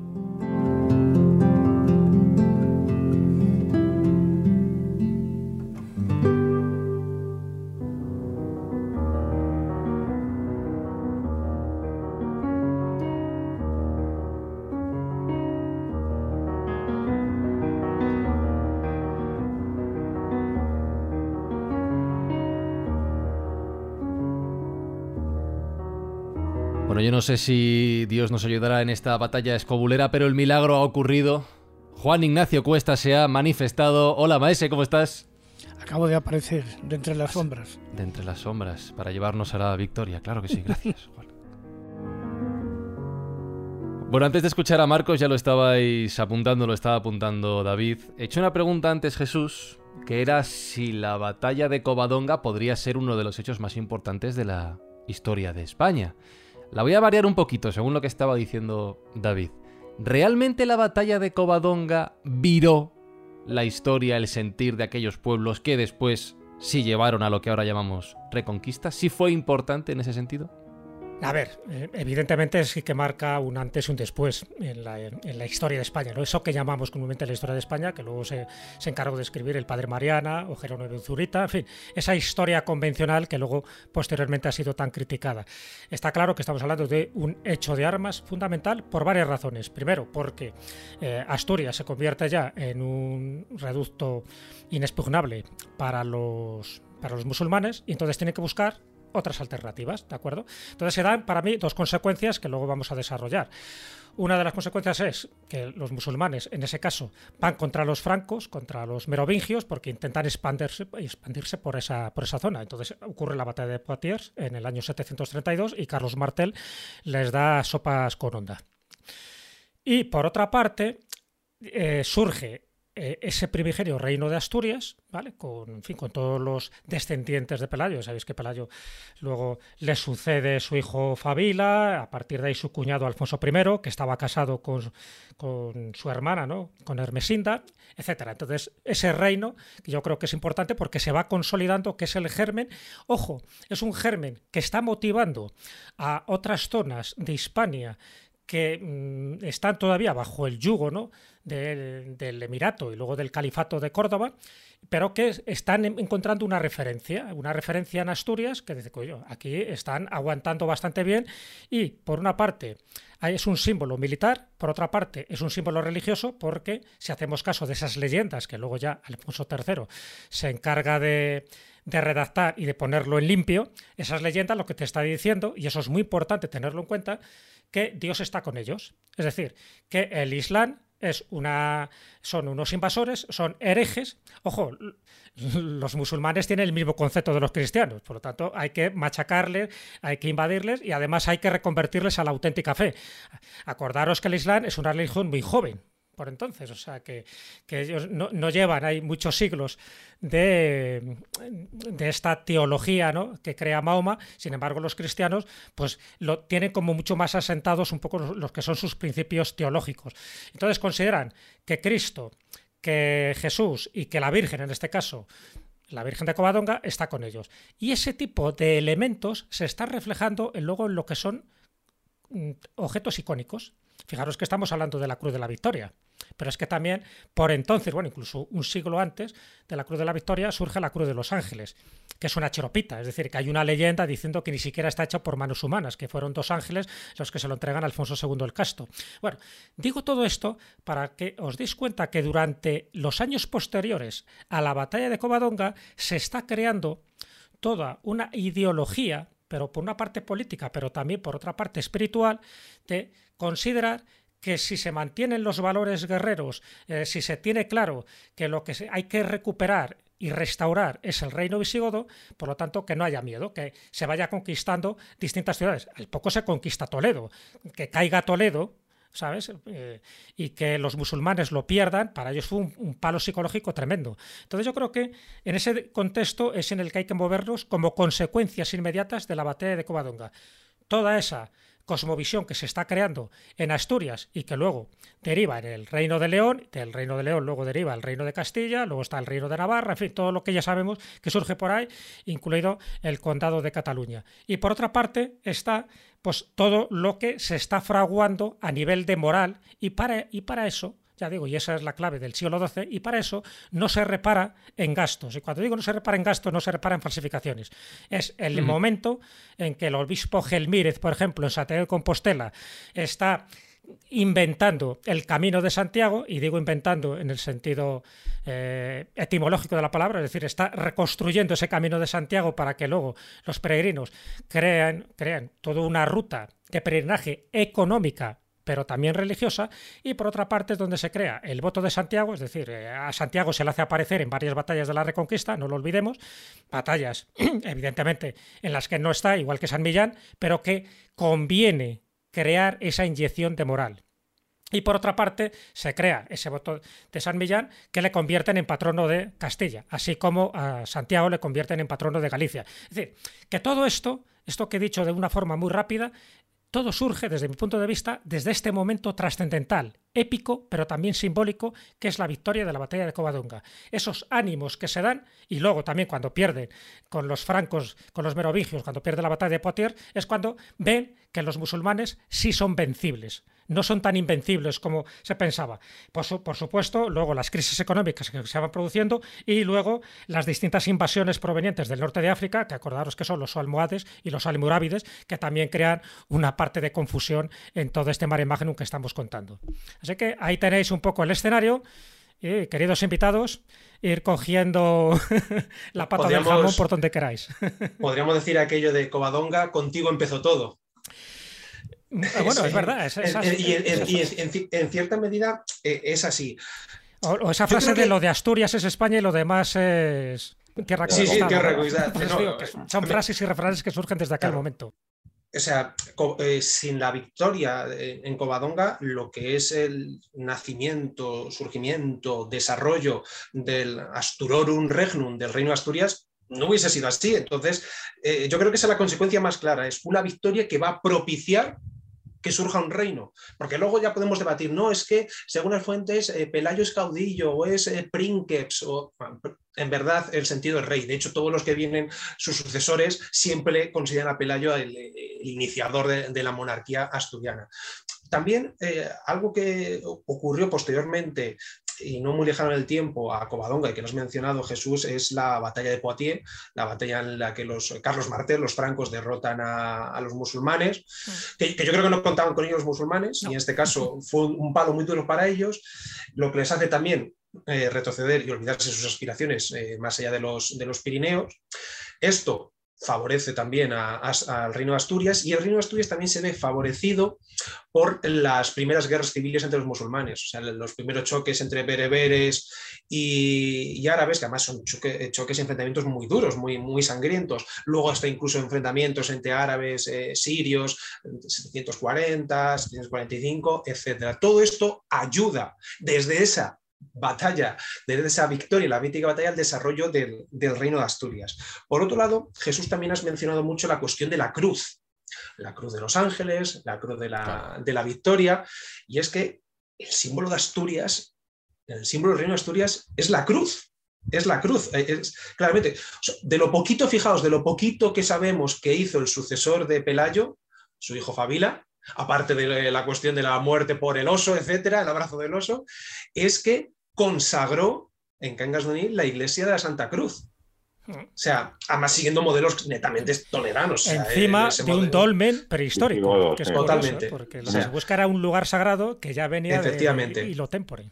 Efectivamente. Además, yo, yo siempre he pensado que si esto es una pedrada de Daniel Gómez Aragonés, si no tuviésemos la bandera de España que tenemos actualmente y no tuviésemos, por ejemplo, la Cruz de Borgoña y la Cruz de la Victoria, para mí la bandera de España sería la bandera del Principado de Asturias, claramente. Creo que es la que mejor de alguna manera representa y, simboliza todo lo que es nuestra, nuestra historia desde el respeto, por supuesto.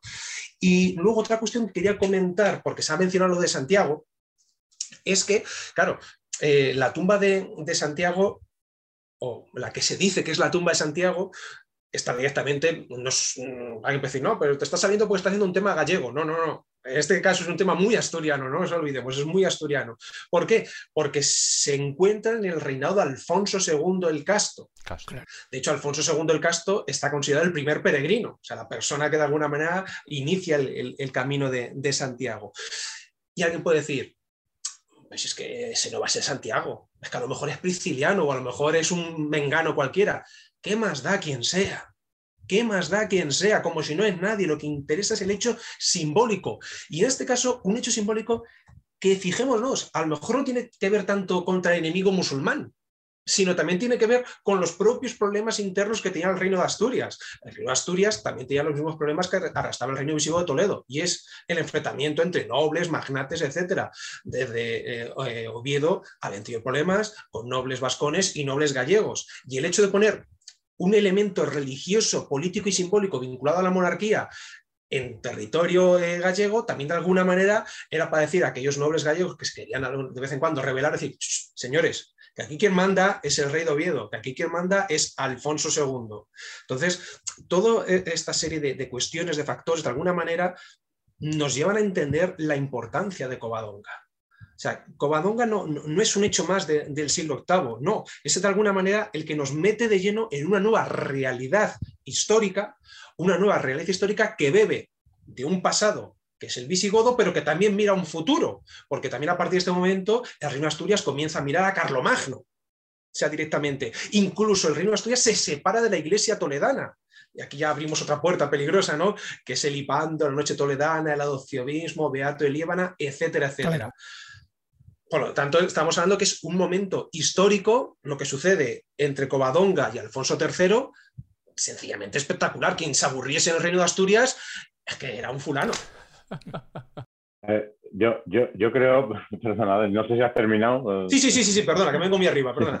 A ver, no, te preocupes, no, no, me parece súper interesante muchas de las cosas que has apuntado y sobre una de ellas iba, iba a incidir yo en relación con la importancia de, la batalla de Covadonga. Yo creo que la batalla de Covadonga, evidentemente, es, o la batalla, la escaramuza, como la queramos llamar, es un, punto de inflexión porque a raíz de ella nace un dominio cristiano en el noroeste de la península que luego se va expandiendo pero eh, no, no, podemos aislarlas, es decir, bueno, pues a partir de Covadonga, Asturias ya eh, eclosionó como reino, sino que eh, simultáneamente se producen algunos hechos muy importantes que tú has mencionado, es esa revuelta bereber del año 740 en África, que luego se extiende a la península, que hace que los, que los musulmanes retiren todas las guarniciones de la cornisa cantábrica, y eso es lo que permite que eh, ya en época de Alfonso I, pues el, reino de Asturias se vaya expansionando eh, por toda la cornisa cantábrica, no sin problemas, tanto con los vascones por un lado como con los gallegos por otro. Y luego creo que también hay otro elemento importante y que, yo recuerdo que, explicaba el profesor Manzano Moreno,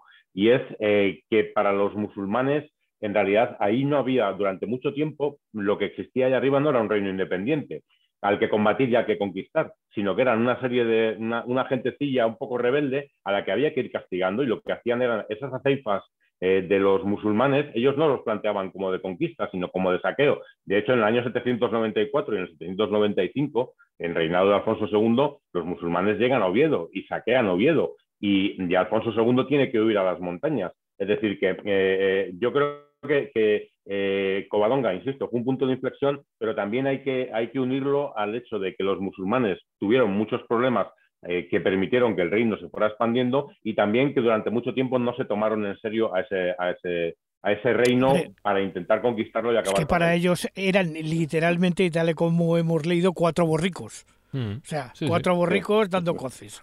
No, no había otra cosa esto, esto me, llama, me llama la atención, a diferencia de lo que hablábamos la semana pasada, que quizá fue el gran error entonces de los musulmanes al conquistar la, península, ¿no? Dejarse ese trocito, a diferencia de los romanos que sí que lo consiguieron pacificar, como decíamos, ese verbo que me resulta muy, muy curioso. Pero es el gran error y el principio de todo su final aquí, en, en, en Al-Ándalus, digamos, ¿no? Pero claro, hay una gran diferencia entre Roma y los musulmanes. Roma era una máquina ahora que no me escucha Gonzalo, perfecta. Para mí prácticamente es una máquina prácticamente perfecta y en este caso unida y con un objetivo claro, pero como ha dicho bien mi tocayo, como ha dicho bien Daniel, en los musulmanes había muchas divisiones, también había muchos enfrentamientos. Y es que no nos olvidemos que los omeyas caen, llegan los abásidas, Abderramán primero, tiene que de alguna manera luchar para, para poner aquí su poder en, en Al-Ándalus a mediados del siglo VIII. Entonces, hasta que en verdad eh, lo que es la zona musulmana no empieza a lanzar campañas más serias, es como ha dicho eh, Daniel, es finales, hasta finales del siglo VIII. Y que Alfonso II tiene que retirarse de Oviedo, etcétera, y que hay que realizar pagos de tributos, etcétera, con la famosa 100 doncellas, que también se dice que puede ser algo legendario de Mauregato, etcétera, etcétera. Entonces yo creo que esa es la gran diferencia, ¿no? que los musulmanes muchas veces pensamos que, era una, una, fuerza monolítica, homogénea, y eso no, eso era Roma. O sea, los musulmanes, eh, como le pasaba también a los cristianos, ¿no? que luego se pegaba León con Castilla, Aragón, etcétera, pues los musulmanes entre ellos también estaban total, absolutamente a palos. ¿Qué es lo que sucedió? Es, perdón, ponía hacia atrás en el 711.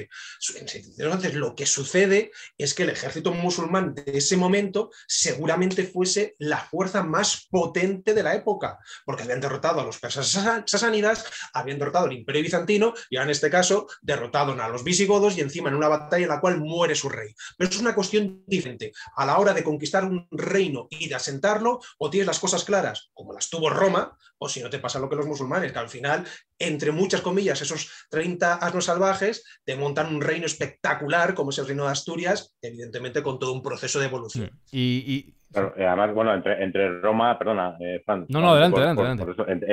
entre, la conquista de España por parte de los romanos y la, y la, y la, la musulmana, que una de las grandes preguntas es cómo conquistaron los musulmanes tan rápidamente en la península. Y claro, es que eh, hay un elemento también que hay que tener en cuenta y es que los romanos no tenían un solo poder central al que enfrentarse, sino que eh, la península estaba dividida entre multitud de tribus, de, grupos que eran absolutamente independientes, mientras que los musulmanes sí se enfrentaron a un, a un poder central que dominaba gran parte o toda la península. Claro, y, para, para postear lo que ha comentado eh, Daniel, es que eso es muy importante, es que eso es muy importante. Además, un poder que en la primera gran batalla, que estamos hablando de épocas donde no se buscaban batallas campales, porque las batallas campales muchas veces eran total, absolutamente decisivas, muere, porque yo creo que muere, o si no, al menos pierde su fuerza efectiva, el gran líder enemigo, que es Rodrigo. O sea, la clave de la caída del reino visigo de Toledo en, menos de 10 años es porque, y esto lo he comentado en muchas ocasiones, porque caen los, cinco grandes pilares. Monarquía, rey, Ejército, ya no está el rey, no puede dirigir el ejército, se quedan solo grupúsculos. Religión, el personaje religioso más importante, que es el arzobispo de Toledo, sin Sinteredo, se larga a Roma, viendo lo que está sucediendo. Eh, Toledo, la gran capital, cae. Y quinto, el tesoro el tesoro de los godos, que eso también luego hablaremos a lo mejor en la, cuestión legendaria, también cae en manos musulmanas o se pierde. Entonces, por esta serie de factores, entre muchas comillas, parece fácil la conquista musulmana. La conquista musulmana, como hemos dicho antes, en la que hubo guerra y pactos. Pero además, Dani, y en fin, a todos, eh, en un ambiente absolutamente legendario, mágico, que está eh, mm, imbuido dentro del folclore popular, con Florinda la Cava, con todos los jaleos de la cueva de Hércules, las profecías, en fin, o sea, un jaleo bastante importante, la verdad. Si tenéis ganas de hablar de leyendas, que os veo eh, lanzados, pues vamos a hablar de leyendas.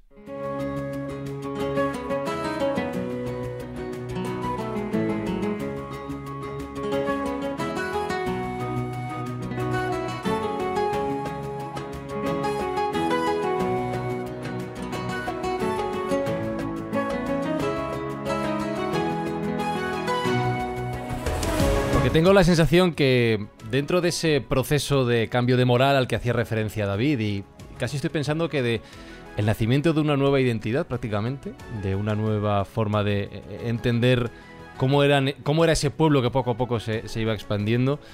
Surgen muchas leyendas, muchas las habéis mencionado dentro del propio proceso de la batalla de Covadonga y del inicio de esa reconquista, y estoy haciendo comillas con los, con los dedos. Eh, pero Jesús, ya no es solo lo que ocurrió, sino lo que se empieza a construir para asentar ese nacimiento de esa nueva identidad que se está desarrollando, claro. Sí, para mí hay dos hechos fundamentales dentro de esas leyendas, o tres, si quieres. Por una parte, la instauración de una advocación mariana, que es la Santina, que es la Virgen de Covadonga, que es muy importante, prácticamente no hemos hablado de ella, pero luego tiene una importancia capital, por eso, porque se llama la cueva de Covadonga. Siempre estamos hablando del Monte Auseba, donde se produce esta batalla, pero donde, queda, donde se refugian, donde se produce ese supuesto milagro, es en esa cueva de Covadonga y, por supuesto, todo ese tipo de leyendas marianas se concretizan con esta entidad, ¿no? que luego se convierte, pues eso, lo que popularmente se llama la Santina o la, o la, Virgen de Covadonga, con toda la implicación que tiene, como pasa, por ejemplo, con la Virgen de Montserrat ¿no? en Cataluña, es decir, se convierten en, en algo más que, que, una Virgen, se convierten en todo un símbolo.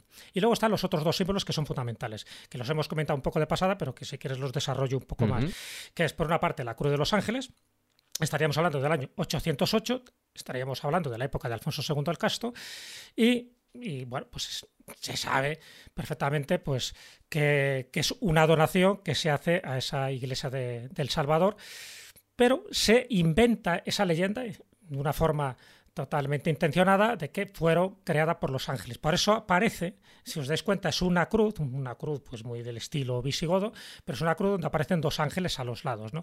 Es un poco para remarcar lo que eh, pues, distintos cronistas medievales y también renacentistas como Ambrosio de Morales se hicieron eco de esta leyenda, que, que unos ángeles confeccionaron esta cruz para entregársela a Alfonso II el Casto y además una cruz divina, una cruz, un regalo celestial, con una maldición, que aquel que osara profanar o robar esta cruz, pues le caerá pues una desgracia, una especie de maldición muy, muy egipcia, por otra parte, pero que también aparece inscrita en el reverso de la cruz de, los ángeles. Entonces yo creo que eso es importante reseñarlo, ¿por qué? Porque la cruz de los ángeles, ese achiropita, esa, ese objeto hecho por mano no humana se ha convertido en el símbolo de la ciudad y el escudo de Oviedo.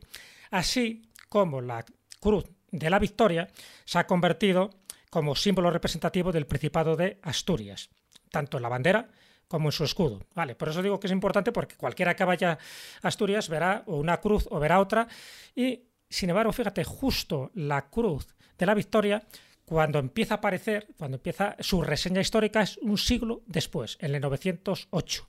Bueno, y aquí tengo que hacer mención de un estudio de la profesora Raquel Alonso, Raquel Alonso pertenece al Departamento de Historia del Arte y Musicología de la Universidad de Oviedo, que ha demostrado una cosa que ya no deja ningún, lugar a dudas. Por una parte se pensaba que se había creado toda esta leyenda a partir del siglo XVI y ella demuestra que no, que esta leyenda se genera a partir del siglo XII, del siglo XII y lo que hace es precisamente pues, pues eso, eh, darle una credibilidad mística a todo lo, el acontecimiento que había ocurrido a Pelayo. Es decir, Pelayo no se le aparece ninguna cruz, no se le abren los cielos, no enarbola esa cruz, ¿no? Como, como hizo Constantino, por ejemplo, en la batalla de Milvio, con, con, con este signo vencerás, para nada. Es decir, se sabe que es copias de leyendas que no solo se estaban dando en Europa, sino prácticamente en todo el mundo, ¿no? Siempre algún objeto sagrado que es lo que te sirve para ganar una batalla contra quién, contra el infiel, contra el hereje, contra el pagano, es decir, contra aquellos que no defienden los mismos valores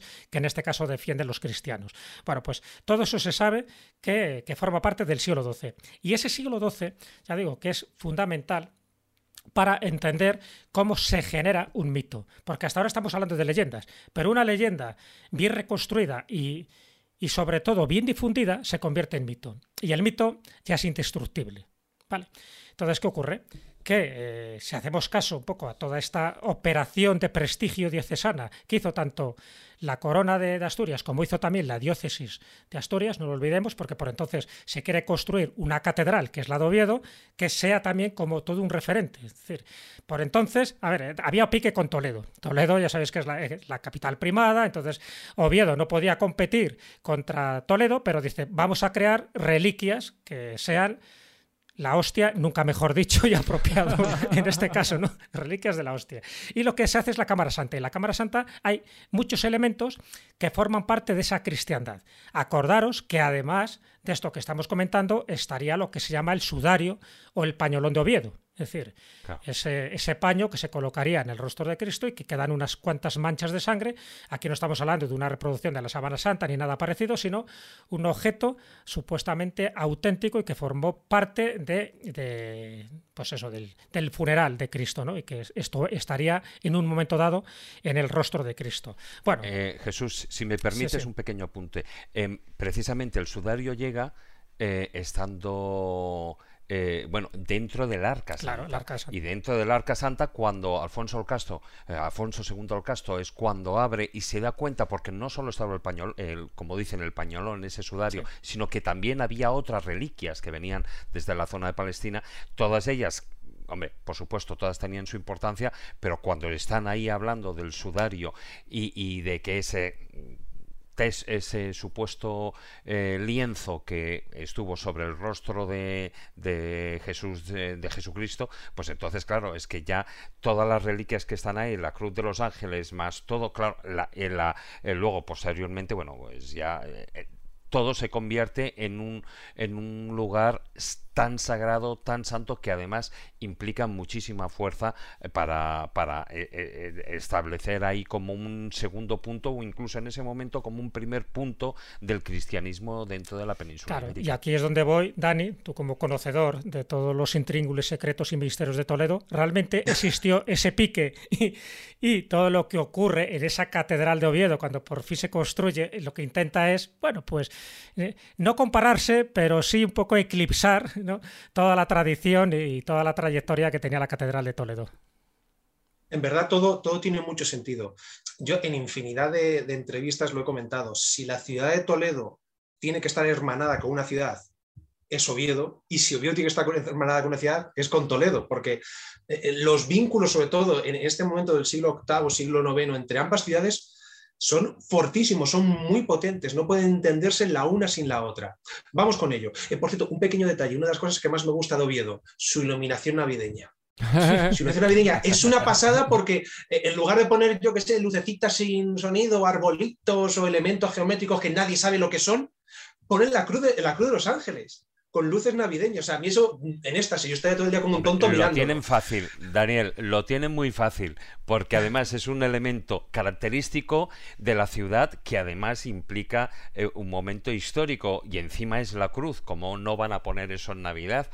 A, mí yo te digo que, a mí me genera envidia. Viendo muchas de las cosas posmodernas que se ponen en algunos sitios que no saben si es Navidad o que es un cumpleaños, ver e, esa iluminación, que cada ciudad ponga un elemento identitario suyo me parece fantástico. Pero bueno, aparte de, lo digo porque es que siempre es algo que todas las navidades en Facebook, las redes sociales lo, comento. Hay que tener en cuenta un detalle muy importante sobre lo que estamos comentando de Oviedo-Toledo. El profesor Bango Torbiso, que es eh, la persona que más sabe a nivel mundial de prerrománico, indica claramente que el rey Alfonso II el Casto quiere hacer de Oviedo la nueva Toledo. Repito, hacer de Oviedo la nueva Toledo. Y en la, crónica del Vendense, que hemos citado a lo largo de este programa, se recoge lo siguiente por parte de Alfonso II. Y cito textualmente, y todas estas casas del Señor las adornó con arcos y con columnas de mármol, y con oro y plata, con la mayor diligencia, y junto con los regios palacios las decoró con diversas pinturas, y todo el ceremonial de los godos, tal como había sido en Toledo, lo restauró por entero en Oviedo, tanto en iglesia como en palacio. ¿Qué está diciendo? Pues que la auténtica capital cristiana de ese momento en la península ibérica ya no es Toledo, es Oviedo. Es Oviedo, es Oviedo. ¿Por qué? Porque evidentemente Toledo, por decir alguna manera, no es Toledo, es Tula y Tula. Está bajo poder musulmán. Y si a esto le sumas que unos pocos años antes habíamos tenido el problema de la adopción, eh, perdón, de la herejía adopcionista, es decir, cuando el arzobispo de Toledo, llamado Elipando, Quizás yo creo que buscando un acercamiento a los musulmanes eh, se adhiere, se separa del catolicismo y se hace adopcionista, una herejía que viene a decir que Cristo es hijo adoptivo de Dios. Claro, imaginar lo que supone esto para el trinitarismo, ¿no? para el catolicismo, pues es un golpe total. Hace que desde Asturias se vea, eh, especialmente con personajes religiosos tan importantes como Beato de Liébana, que es el confesor de Adosinda. Adosinda es tía de Alfonso II y nieta de Pelayo, ahí es nada, esta gran mujer asturiana. Eh, se vea el momento clave para, entre comillas, independizarse de lo que es la iglesia toledana, decir, oye, vosotros ya no sois, por decirlo de alguna manera y un poco metafórico y poético, los legítimos guardianes del fuego sagrado católico, os habéis corrompido, ahora es Asturias, porque es que además en las crónicas también hay otra cosa que se ve, la caída del reino visigodo de Toledo se produce por los pecados y el surgimiento del reino de Asturias es de alguna manera esa correcta visión cristiana católica. Entonces, esto también es muy importante y muy interesante. Luego, por otro lado, se sabe que muchos personajes, no solo nobles, sino eh, gente sencilla del pueblo, desde lo que son los dominios del Andaluz, van al norte, cruzan la cordillera cantábrica, se refugian en Asturias, se instalan en Asturias. Posteriormente, ya en el siglo IX, un fuerte flujo mozárabe. Flujo mozárabe te lleva monjes, intelectuales, etcétera, con todo lo que esto eh, supone. Y luego, otro detalle muy interesante en este vínculo Oviedo-Toledo, Toledo-Oviedo. Jesús lo ha comentado, Cámara Santa. La Cámara Santa tiene una cripta. La cripta tiene, está dedicada a una santa. ¿Cómo se llama esta santa? Damas y caballeros, amigos y amigas. Santa Leocadia. ¿Quién narices y con cariño y perdón y respeto es Santa Leocadia? La patrona de Toledo. O sea, fijémonos, o sea, la cripta de la Cámara Santa de Oviedo en el corazón del reino de Asturias está dedicada a Santa Leocadia, que es la patrona de Toledo, y que además ahí están los restos de los mártires más importantes de, de Córdoba. Por lo tanto, ahí en Oviedo, de alguna manera, con todo esto que hemos venido comentando, se viene a recoger que el centro religioso cristiano en ese momento de la península ibérica, lo sentimos mucho, ya no es Toledo, ahora es Oviedo. Pero fíjate, Dani, a todo esto que has estado diciendo, cuando estamos hablando del sudario y de ese arca santa, precisamente San Isidoro, que era el obispo de Sevilla y tal, él cuando es nombrado obispo de Toledo, tiene el arca santa consigo que es eh, más o menos lo que es eh, a, principios del, siglo VIII. Posteriormente, ahí lo que hacen es, bueno, pues dado su contenido, hacer una arca nueva de roble, de una madera mejor, ¿no? Y tal. Y entonces, ahí es cuando, por la invasión sarracena, coge el, tienen que huir la, el arca con todas las reliquias y el arca que había, que había marcado el principio de su obispado sube por la vía de la Plata hasta Morcín, tal, hasta llegar a, Monsacro, y allí permanece un tiempo. Y, eh, o sea, permanecen, me parece que son eh, como 30 años que permanecen ahí oculto por la invasión. Pero a partir de ahí ya es cuando es trasladado Oviedo y Alfonso II el Casto es cuando la custodia desde entonces. ¿Dónde la custodia? En la Cámara Santa de lo que sería la, la catedral posteriormente, luego la catedral de Oviedo, ¿no? Pero fíjate, el traslado de poder religioso viene a ser un poquitín más, un, puntito más de lo que tú estabas diciendo, es decir, del mismo San Isodoro, que cuando él es obispo detenta, posee ese objeto, de repente ese objeto ya pasa a, Oviedo y él ya, bueno, y Toledo deja de ser ese primer, el número uno. Eh, otro de los aspectos que ya que estamos un poco también en esta recta final, que no tenemos que olvidar, porque además yo creo que es fundamental y lo, estamos ahí dejando en un segundo plano, y esta pregunta va para ti, Daniel Fernández de Lis, es qué ocurre cuando se convierte este primer reino Astur ¿no? en un referente, cuando es el pistoletazo de salida, eso que se llama reconquista, pero a partir de ahí surgen más reinos. Eh, todo el mundo ha oído hablar del reino de Aragón, de Navarra, el de León, el de Castilla, pero de una forma cronológica, ¿nos podrías decir un poco cómo se van produciendo estas divisiones de reinos? Porque yo creo que es fundamental, porque es una forma de entender esa Hispania que se estaba generando hasta que llegan los reyes católicos que crean otra transformación, por decirlo así, jurídica y administrativa. Pero esa transformación se produce también en este siglo tan importante del que estamos hablando, ¿no? Y, y que a partir de Asturias, ya digo, surge León y de León surgen más cosas. ¿Nos podrías hacer un poco un resumen para los oyentes que están un poco despistados y que esto parezca que es un juego de tronos? Sí, bueno, voy a, centrarme más en la zona occidental. En la zona oriental, pues evidentemente, eh, eh, a raíz de esa batalla de Poitiers, los francos lo que hacen es, eh, deciden crear una especie de zona de seguridad, que es la que se conoce como marca hispánica, de la que de ahí surgen pues, los condados catalanes, también surge el, reino de Pamplona y en la parte occidental, que es el de Asturias, pues el reino de, Asturias va cada vez más avanzando hacia el sur y del reino de Asturias, eh, en el reinado de Alfonso III y su hijo García I, pues la catedral, aunque no, la capital, perdón, no, no es como en el siglo XVI cuando eh, se trasladó de Madrid a Valladolid, que hubo una, una resolución oficial, sino bueno, ahí pues eh, es complicado saber porque hay diferentes documentos donde habla del rey reinante en Oviedo, reinante en León, pero bueno, aproximadamente a finales del reinado de Alfonso III y ya de García, cuando el reino ya ha avanzado mucho hacia el sur, Oviedo se ha quedado muy lejos del centro de operaciones, la capital se traslada a León y de ese reino de Asturias y luego de León, pues surgen los reinos de Portugal, que es el condado portucalense, en el siglo, en el siglo XII.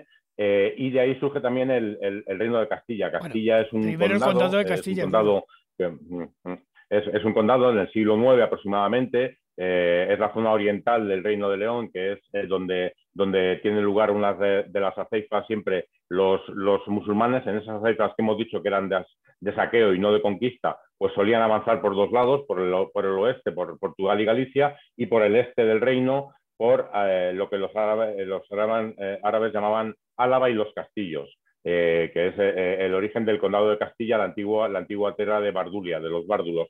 el condado de Castilla surge a mediados del siglo IX, va, creando, va, va cobrando mucha importancia cobra importancia a mediados del siglo X, sobre todo con el, eh, cuando en el año 1932 se proclama Conde de Castilla, Fernán González. Hay mucho mito, hay, hay mucho mito sobre, sobre esa independencia del Condado de Castilla, pero en realidad el Condado de Castilla nunca fue independiente como tal condado del condado del Reino de León, siempre formó parte del Reino de León. Lo que pasa es que a raíz de Fernán González, pues el, el condado de Castilla primero cobra, se convierte en árbitro de las batallas eh, familiares por el, por el por el trono leonés.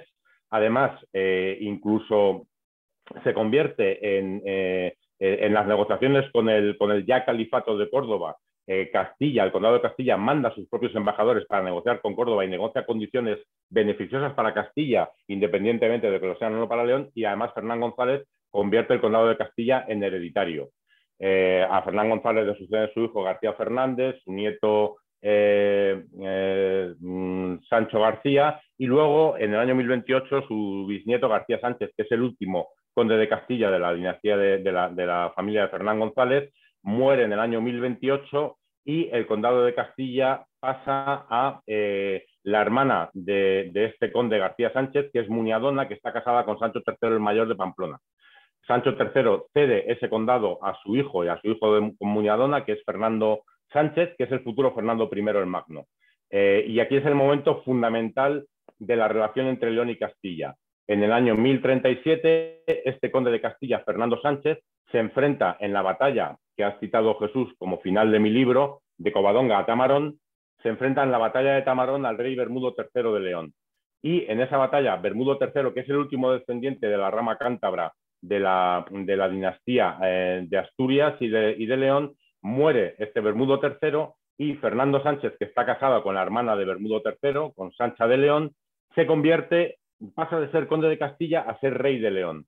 Y Castilla como desaparece como tal condado. Es decir, Fernando I se convierte en rey de León, no cede el título de conde de Castilla a nadie y cuando Fernando I muere en el año 1065, divide su reino entre sus tres hijos. A García le, le proclama rey de Galicia, a Alfonso VI rey de León y a Sancho II, rey de Castilla. Y ahí nace el reino de Castilla como tal reino, que tiene en ese momento un recorrido corto, porque Sancho II, que es en la famosa historia del sitio de Zamora, del Bellido Dolfos, el traidor Bellido Dolfos, eh, muere en el sitio de Zamora en 1072. Él se había impuesto a su hermano Alfonso VI, que había huido a la taifa de Toledo. Alfonso VI regresa tras la muerte de su hermano Sancho II vuelve a unificar los reinos de Castilla, de León y de, de Galicia, y a partir de ahí empieza un proceso en el que Castilla y León durante determinadas temporadas, y eso sería ya muy largo de explicar, durante determinados reinados están unidos, luego Alfonso VII vuelve a dividir entre sus hijos, eh, Sancho III le da Castilla, Fernando II le da León, y ahí están ya separados, eso fue en el año 1157, y están separados hasta que en 1217 Fernando III se convierte en rey de Castilla y en 1230 se convierte en rey de León y vuelve a unificar dinásticamente ya de manera definitiva los reinos de Castilla y de León. Insisto, mmm, podría explayarme muchísimo. No, no, no, pero, pero escúchame, Daniel. Eh, yo, yo, si tuviera, si tuviera en casa claro, un, un, estudiante de la ESO de bachillerato, lo que haría sería transcribir lo que acabas de decir porque que le soluciona la asignatura de historia para varios años. Bárbaro. Esto surge de la batalla de Covadonga. No. Todo, todo, esto. No, no, pues mira, esa, esa, es la, esa es la última valoración que yo quería hacer.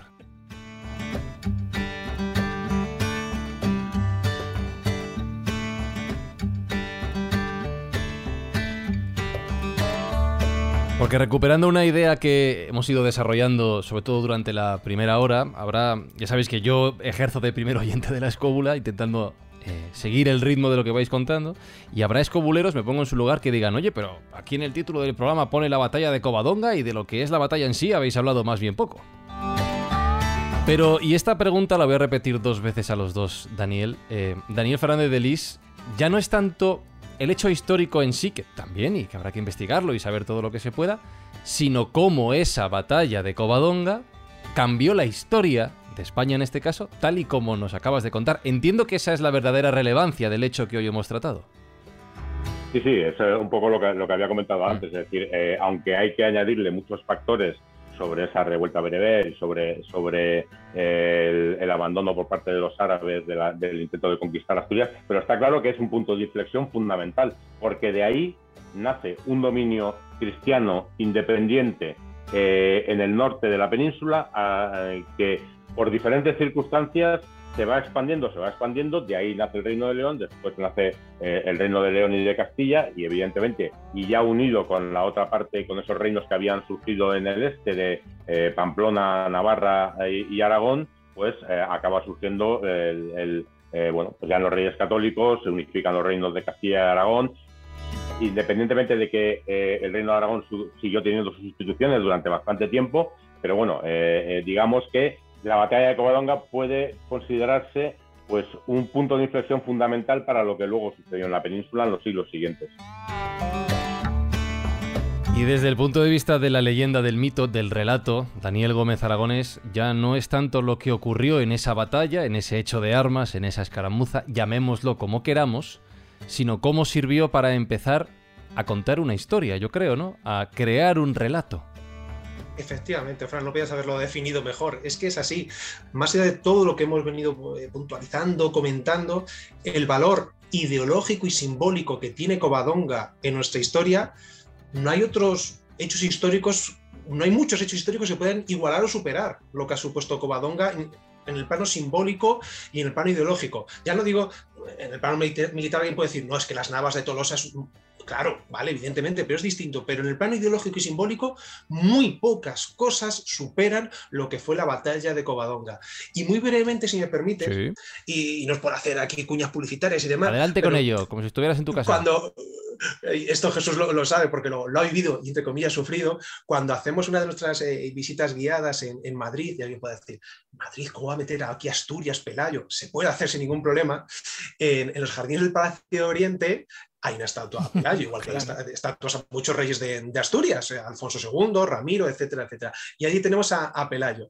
Y ahí me gusta comentarle a, a la gente que está con nosotros que lo que es, en el plano mitológico, en el plano mitológico, lo que se pierde por una profanación, por una violación de una cueva toledana, don Rodrigo cuando entra en las cuevas de Hércules, etcétera, de alguna manera se arregla. Esto es como los círculos en la vida, hay que cerrarlos, hay que dejar cuentas pendientes. Pues el círculo que abre eh, don Rodrigo es cerrado por un Asturgodo, por decirlo de alguna manera, Pelayo en otra cueva, y en este caso una cueva sagrada, la cueva dominica, Covadonga. Entonces vemos cómo hasta en el plano mitológico tiene, tiene como todo sentido, ¿no? La liamos por profanar y violar una cova toledana por un rey caprichoso que es Rodrigo, pero no os preocupéis, que todo tiene solución, y esa solución se encuentra con un noble llamado Pelayo en la cova dominica. Entonces, eh, aunque esto podamos decir, vale, pues a nivel de la batalla de Covadonga eh, no me aporta una gran cantidad de información, ya, pero es que en el plano mitológico, en el plano simbólico, en el plano ideológico, que es algo que el ser humano necesita, el ser humano, las sociedades no podemos vivir sin mitos, sin referencias ideológicas, sin hablo de cuestiones políticas, sin referentes simbólicos, no funciona, no podemos movernos. Y es ahí la grandeza de Covadonga, el haber sido un gran símbolo para nuestra historia. vaya final. Y nada, y otro detalle más, nada, por supuesto, totalmente de acuerdo con lo, con lo, que estáis diciendo, pero a lo mejor se nos ha quedado otro pequeño detallito que yo creo que es bueno que lo desarrolléis y que tiene mucho que ver con todo esto. Hemos hablado de Santiago, hemos hablado de cuando se descubre su supuesta tumba, del camino, ¿no? ese camino jacobeo, de Alfonso II el Casto, que sería este primer peregrino, pero no olvidemos que en Oviedo sería un punto de partida para ese otro camino de Santiago, más por el norte, más por el Cantábrico, y acordaros de la frase que se acuñó desde hace tiempo. Quien va a Santiago y no al Salvador, visita al criado y deja al Señor. Decir, desde vuestro punto de vista, ¿pensáis que así como hubo esa rivalidad con Toledo y que tú, Dani, lo has comentado perfectamente, también existió esa rivalidad con Santiago cuando se implanta de una forma ya oficial y mediática el Camino de Santiago. Ellos también quisieron hacer ese otro Camino de Santiago más asturiano partiendo de la Catedral del Salvador de Oviedo, con este refrán y con muchísimas más cosas, como lo del Arca Santa, con las reliquias. Es hubo también ahí como una especie de pique para que, ese, que hubiera un camino de Santiago B y alternativo, pero también igualmente sagrado. Dani.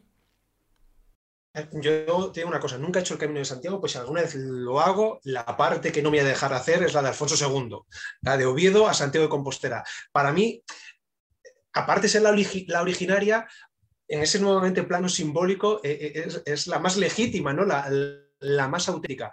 En verdad yo creo que, que, ni Alfonso II ni sus sucesores pensarían que si se iba a realizar un peregrinaje, la gente se iba, entre comillas, a olvidar de Oviedo o dejarlo en un como plano secundario. O sea, yo creo que dirían, es Oviedo, Teniendo, en cuenta las edificaciones religiosas que se están realizando. Claro, es que eso te iba a decir. En cuenta eh, San Miguel, o sea, todas eh, las reliquias, etcétera, es como decir, no puede ser, o sea, no, no, podemos dejarnos atrás Oviedo, hay que ir a Santiago, pero hay que pasar por Oviedo. Pero claro, es toda la ruta del ramirense, en definitiva, que, que, que al se va a desarrollar como un prerrománico, pero en definitiva el ramirense que tiene características propias. San Miguel de Lillo, Santa María del Naranco. Pero, pero hay, un elemento fundamental perdón, eh, que hay un elemento fundamental y es que eh, pues, se llama el camino primitivo. Eso es. Eh, y, es y es por ese motivo. Claro, tú vas el, el camino francés, por ejemplo, Burgos, pues hasta el año 884 no es fundada por el segundo conde de Castilla, aunque es verdad que posiblemente hubiera un asentamiento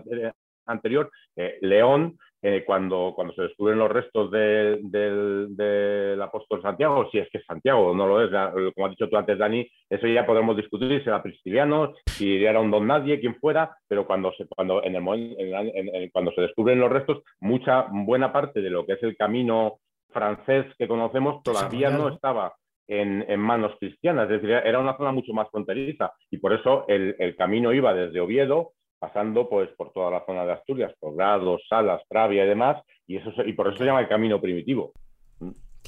Pues tenemos mucho que viajar, tenemos mucho que recorrer, tenemos mucho que aprender. Tengo que deciros que yo hoy he aprendido un montón. Hemos empezado bien la temporada, ¿eh? Estoy disfrutando dos buenos programas. Ahora lo difícil va a ser mantener el nivel, pero bueno, el nivel ha estado hoy alto gracias a nuestros dos invitados, Daniel Fernández de Lis, recuerdo, de Covadonga a Tamarón, la historia de la monarquía astur-leonesa desde Pelayo hasta Bermudo III.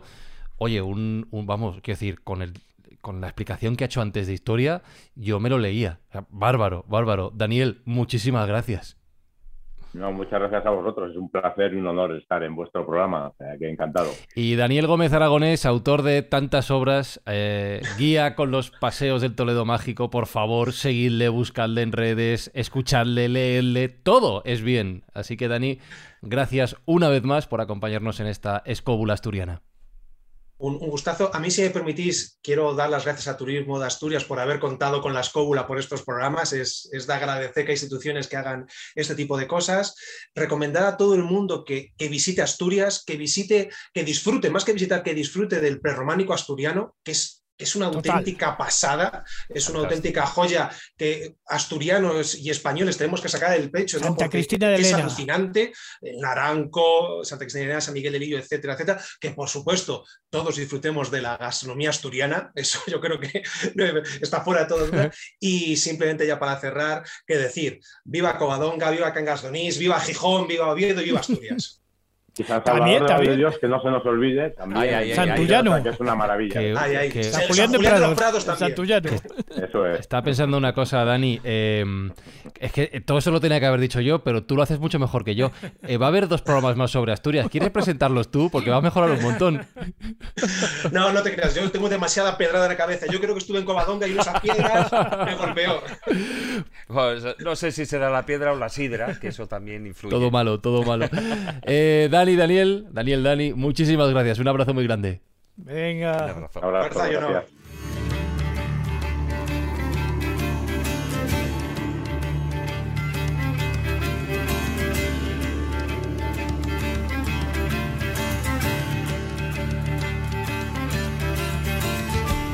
¿Cuándo me llevas a Covadonga, Juan Ignacio? Cuando tú quieras. Además, te subo por el lago de Nol y la Arcina que jamás los he visto. ¿Cómo? Que he subido muchas veces al lago de Nol y la Arcina, pero jamás los he visto porque siempre había niebla, boira. Ah, ah, en realidad yo he estado por ahí, David, y me ha pasado eso, ¿eh? de echarme un ratito a la fresca y de repente levantarse la niebla y no ver ni a la vaca que hay de tres metros. Eso me ha pasado de verdad. Pero, no, no, no, pero por un momento, fíjate que te habías asustado. ¿eh? Maese, lo he notado. Ya, ibas a decir, este programa es un hito, pero no por lo que hemos contado, sino porque Maese ha dicho que no ha estado en el lago Enol. No, no. Y sin embargo, aunque Maese no haya estado, existir existe Jesús y es muy recomendable seguir eh, descubriendo todo lo que estamos contando en estos programas. Recordamos una vez más, gracias a la colaboración de Turismo de Asturias. Asturias existe y creo que también Teruel. Así que un viaje muy recomendable, por supuesto, para ir allí, no solo por lo que hemos comentado de la parte histórica, sino también un poco lo que decía Dani por la parte gastronómica. Yo ahora mismo, en el momento que termine este programa, tengo ya aquí un cachopo que esto, wow, una delicia, una delicia. No, no compartes, con ¿no? una buena sidrina, por supuesto. Sí, venga, el bollo preñado.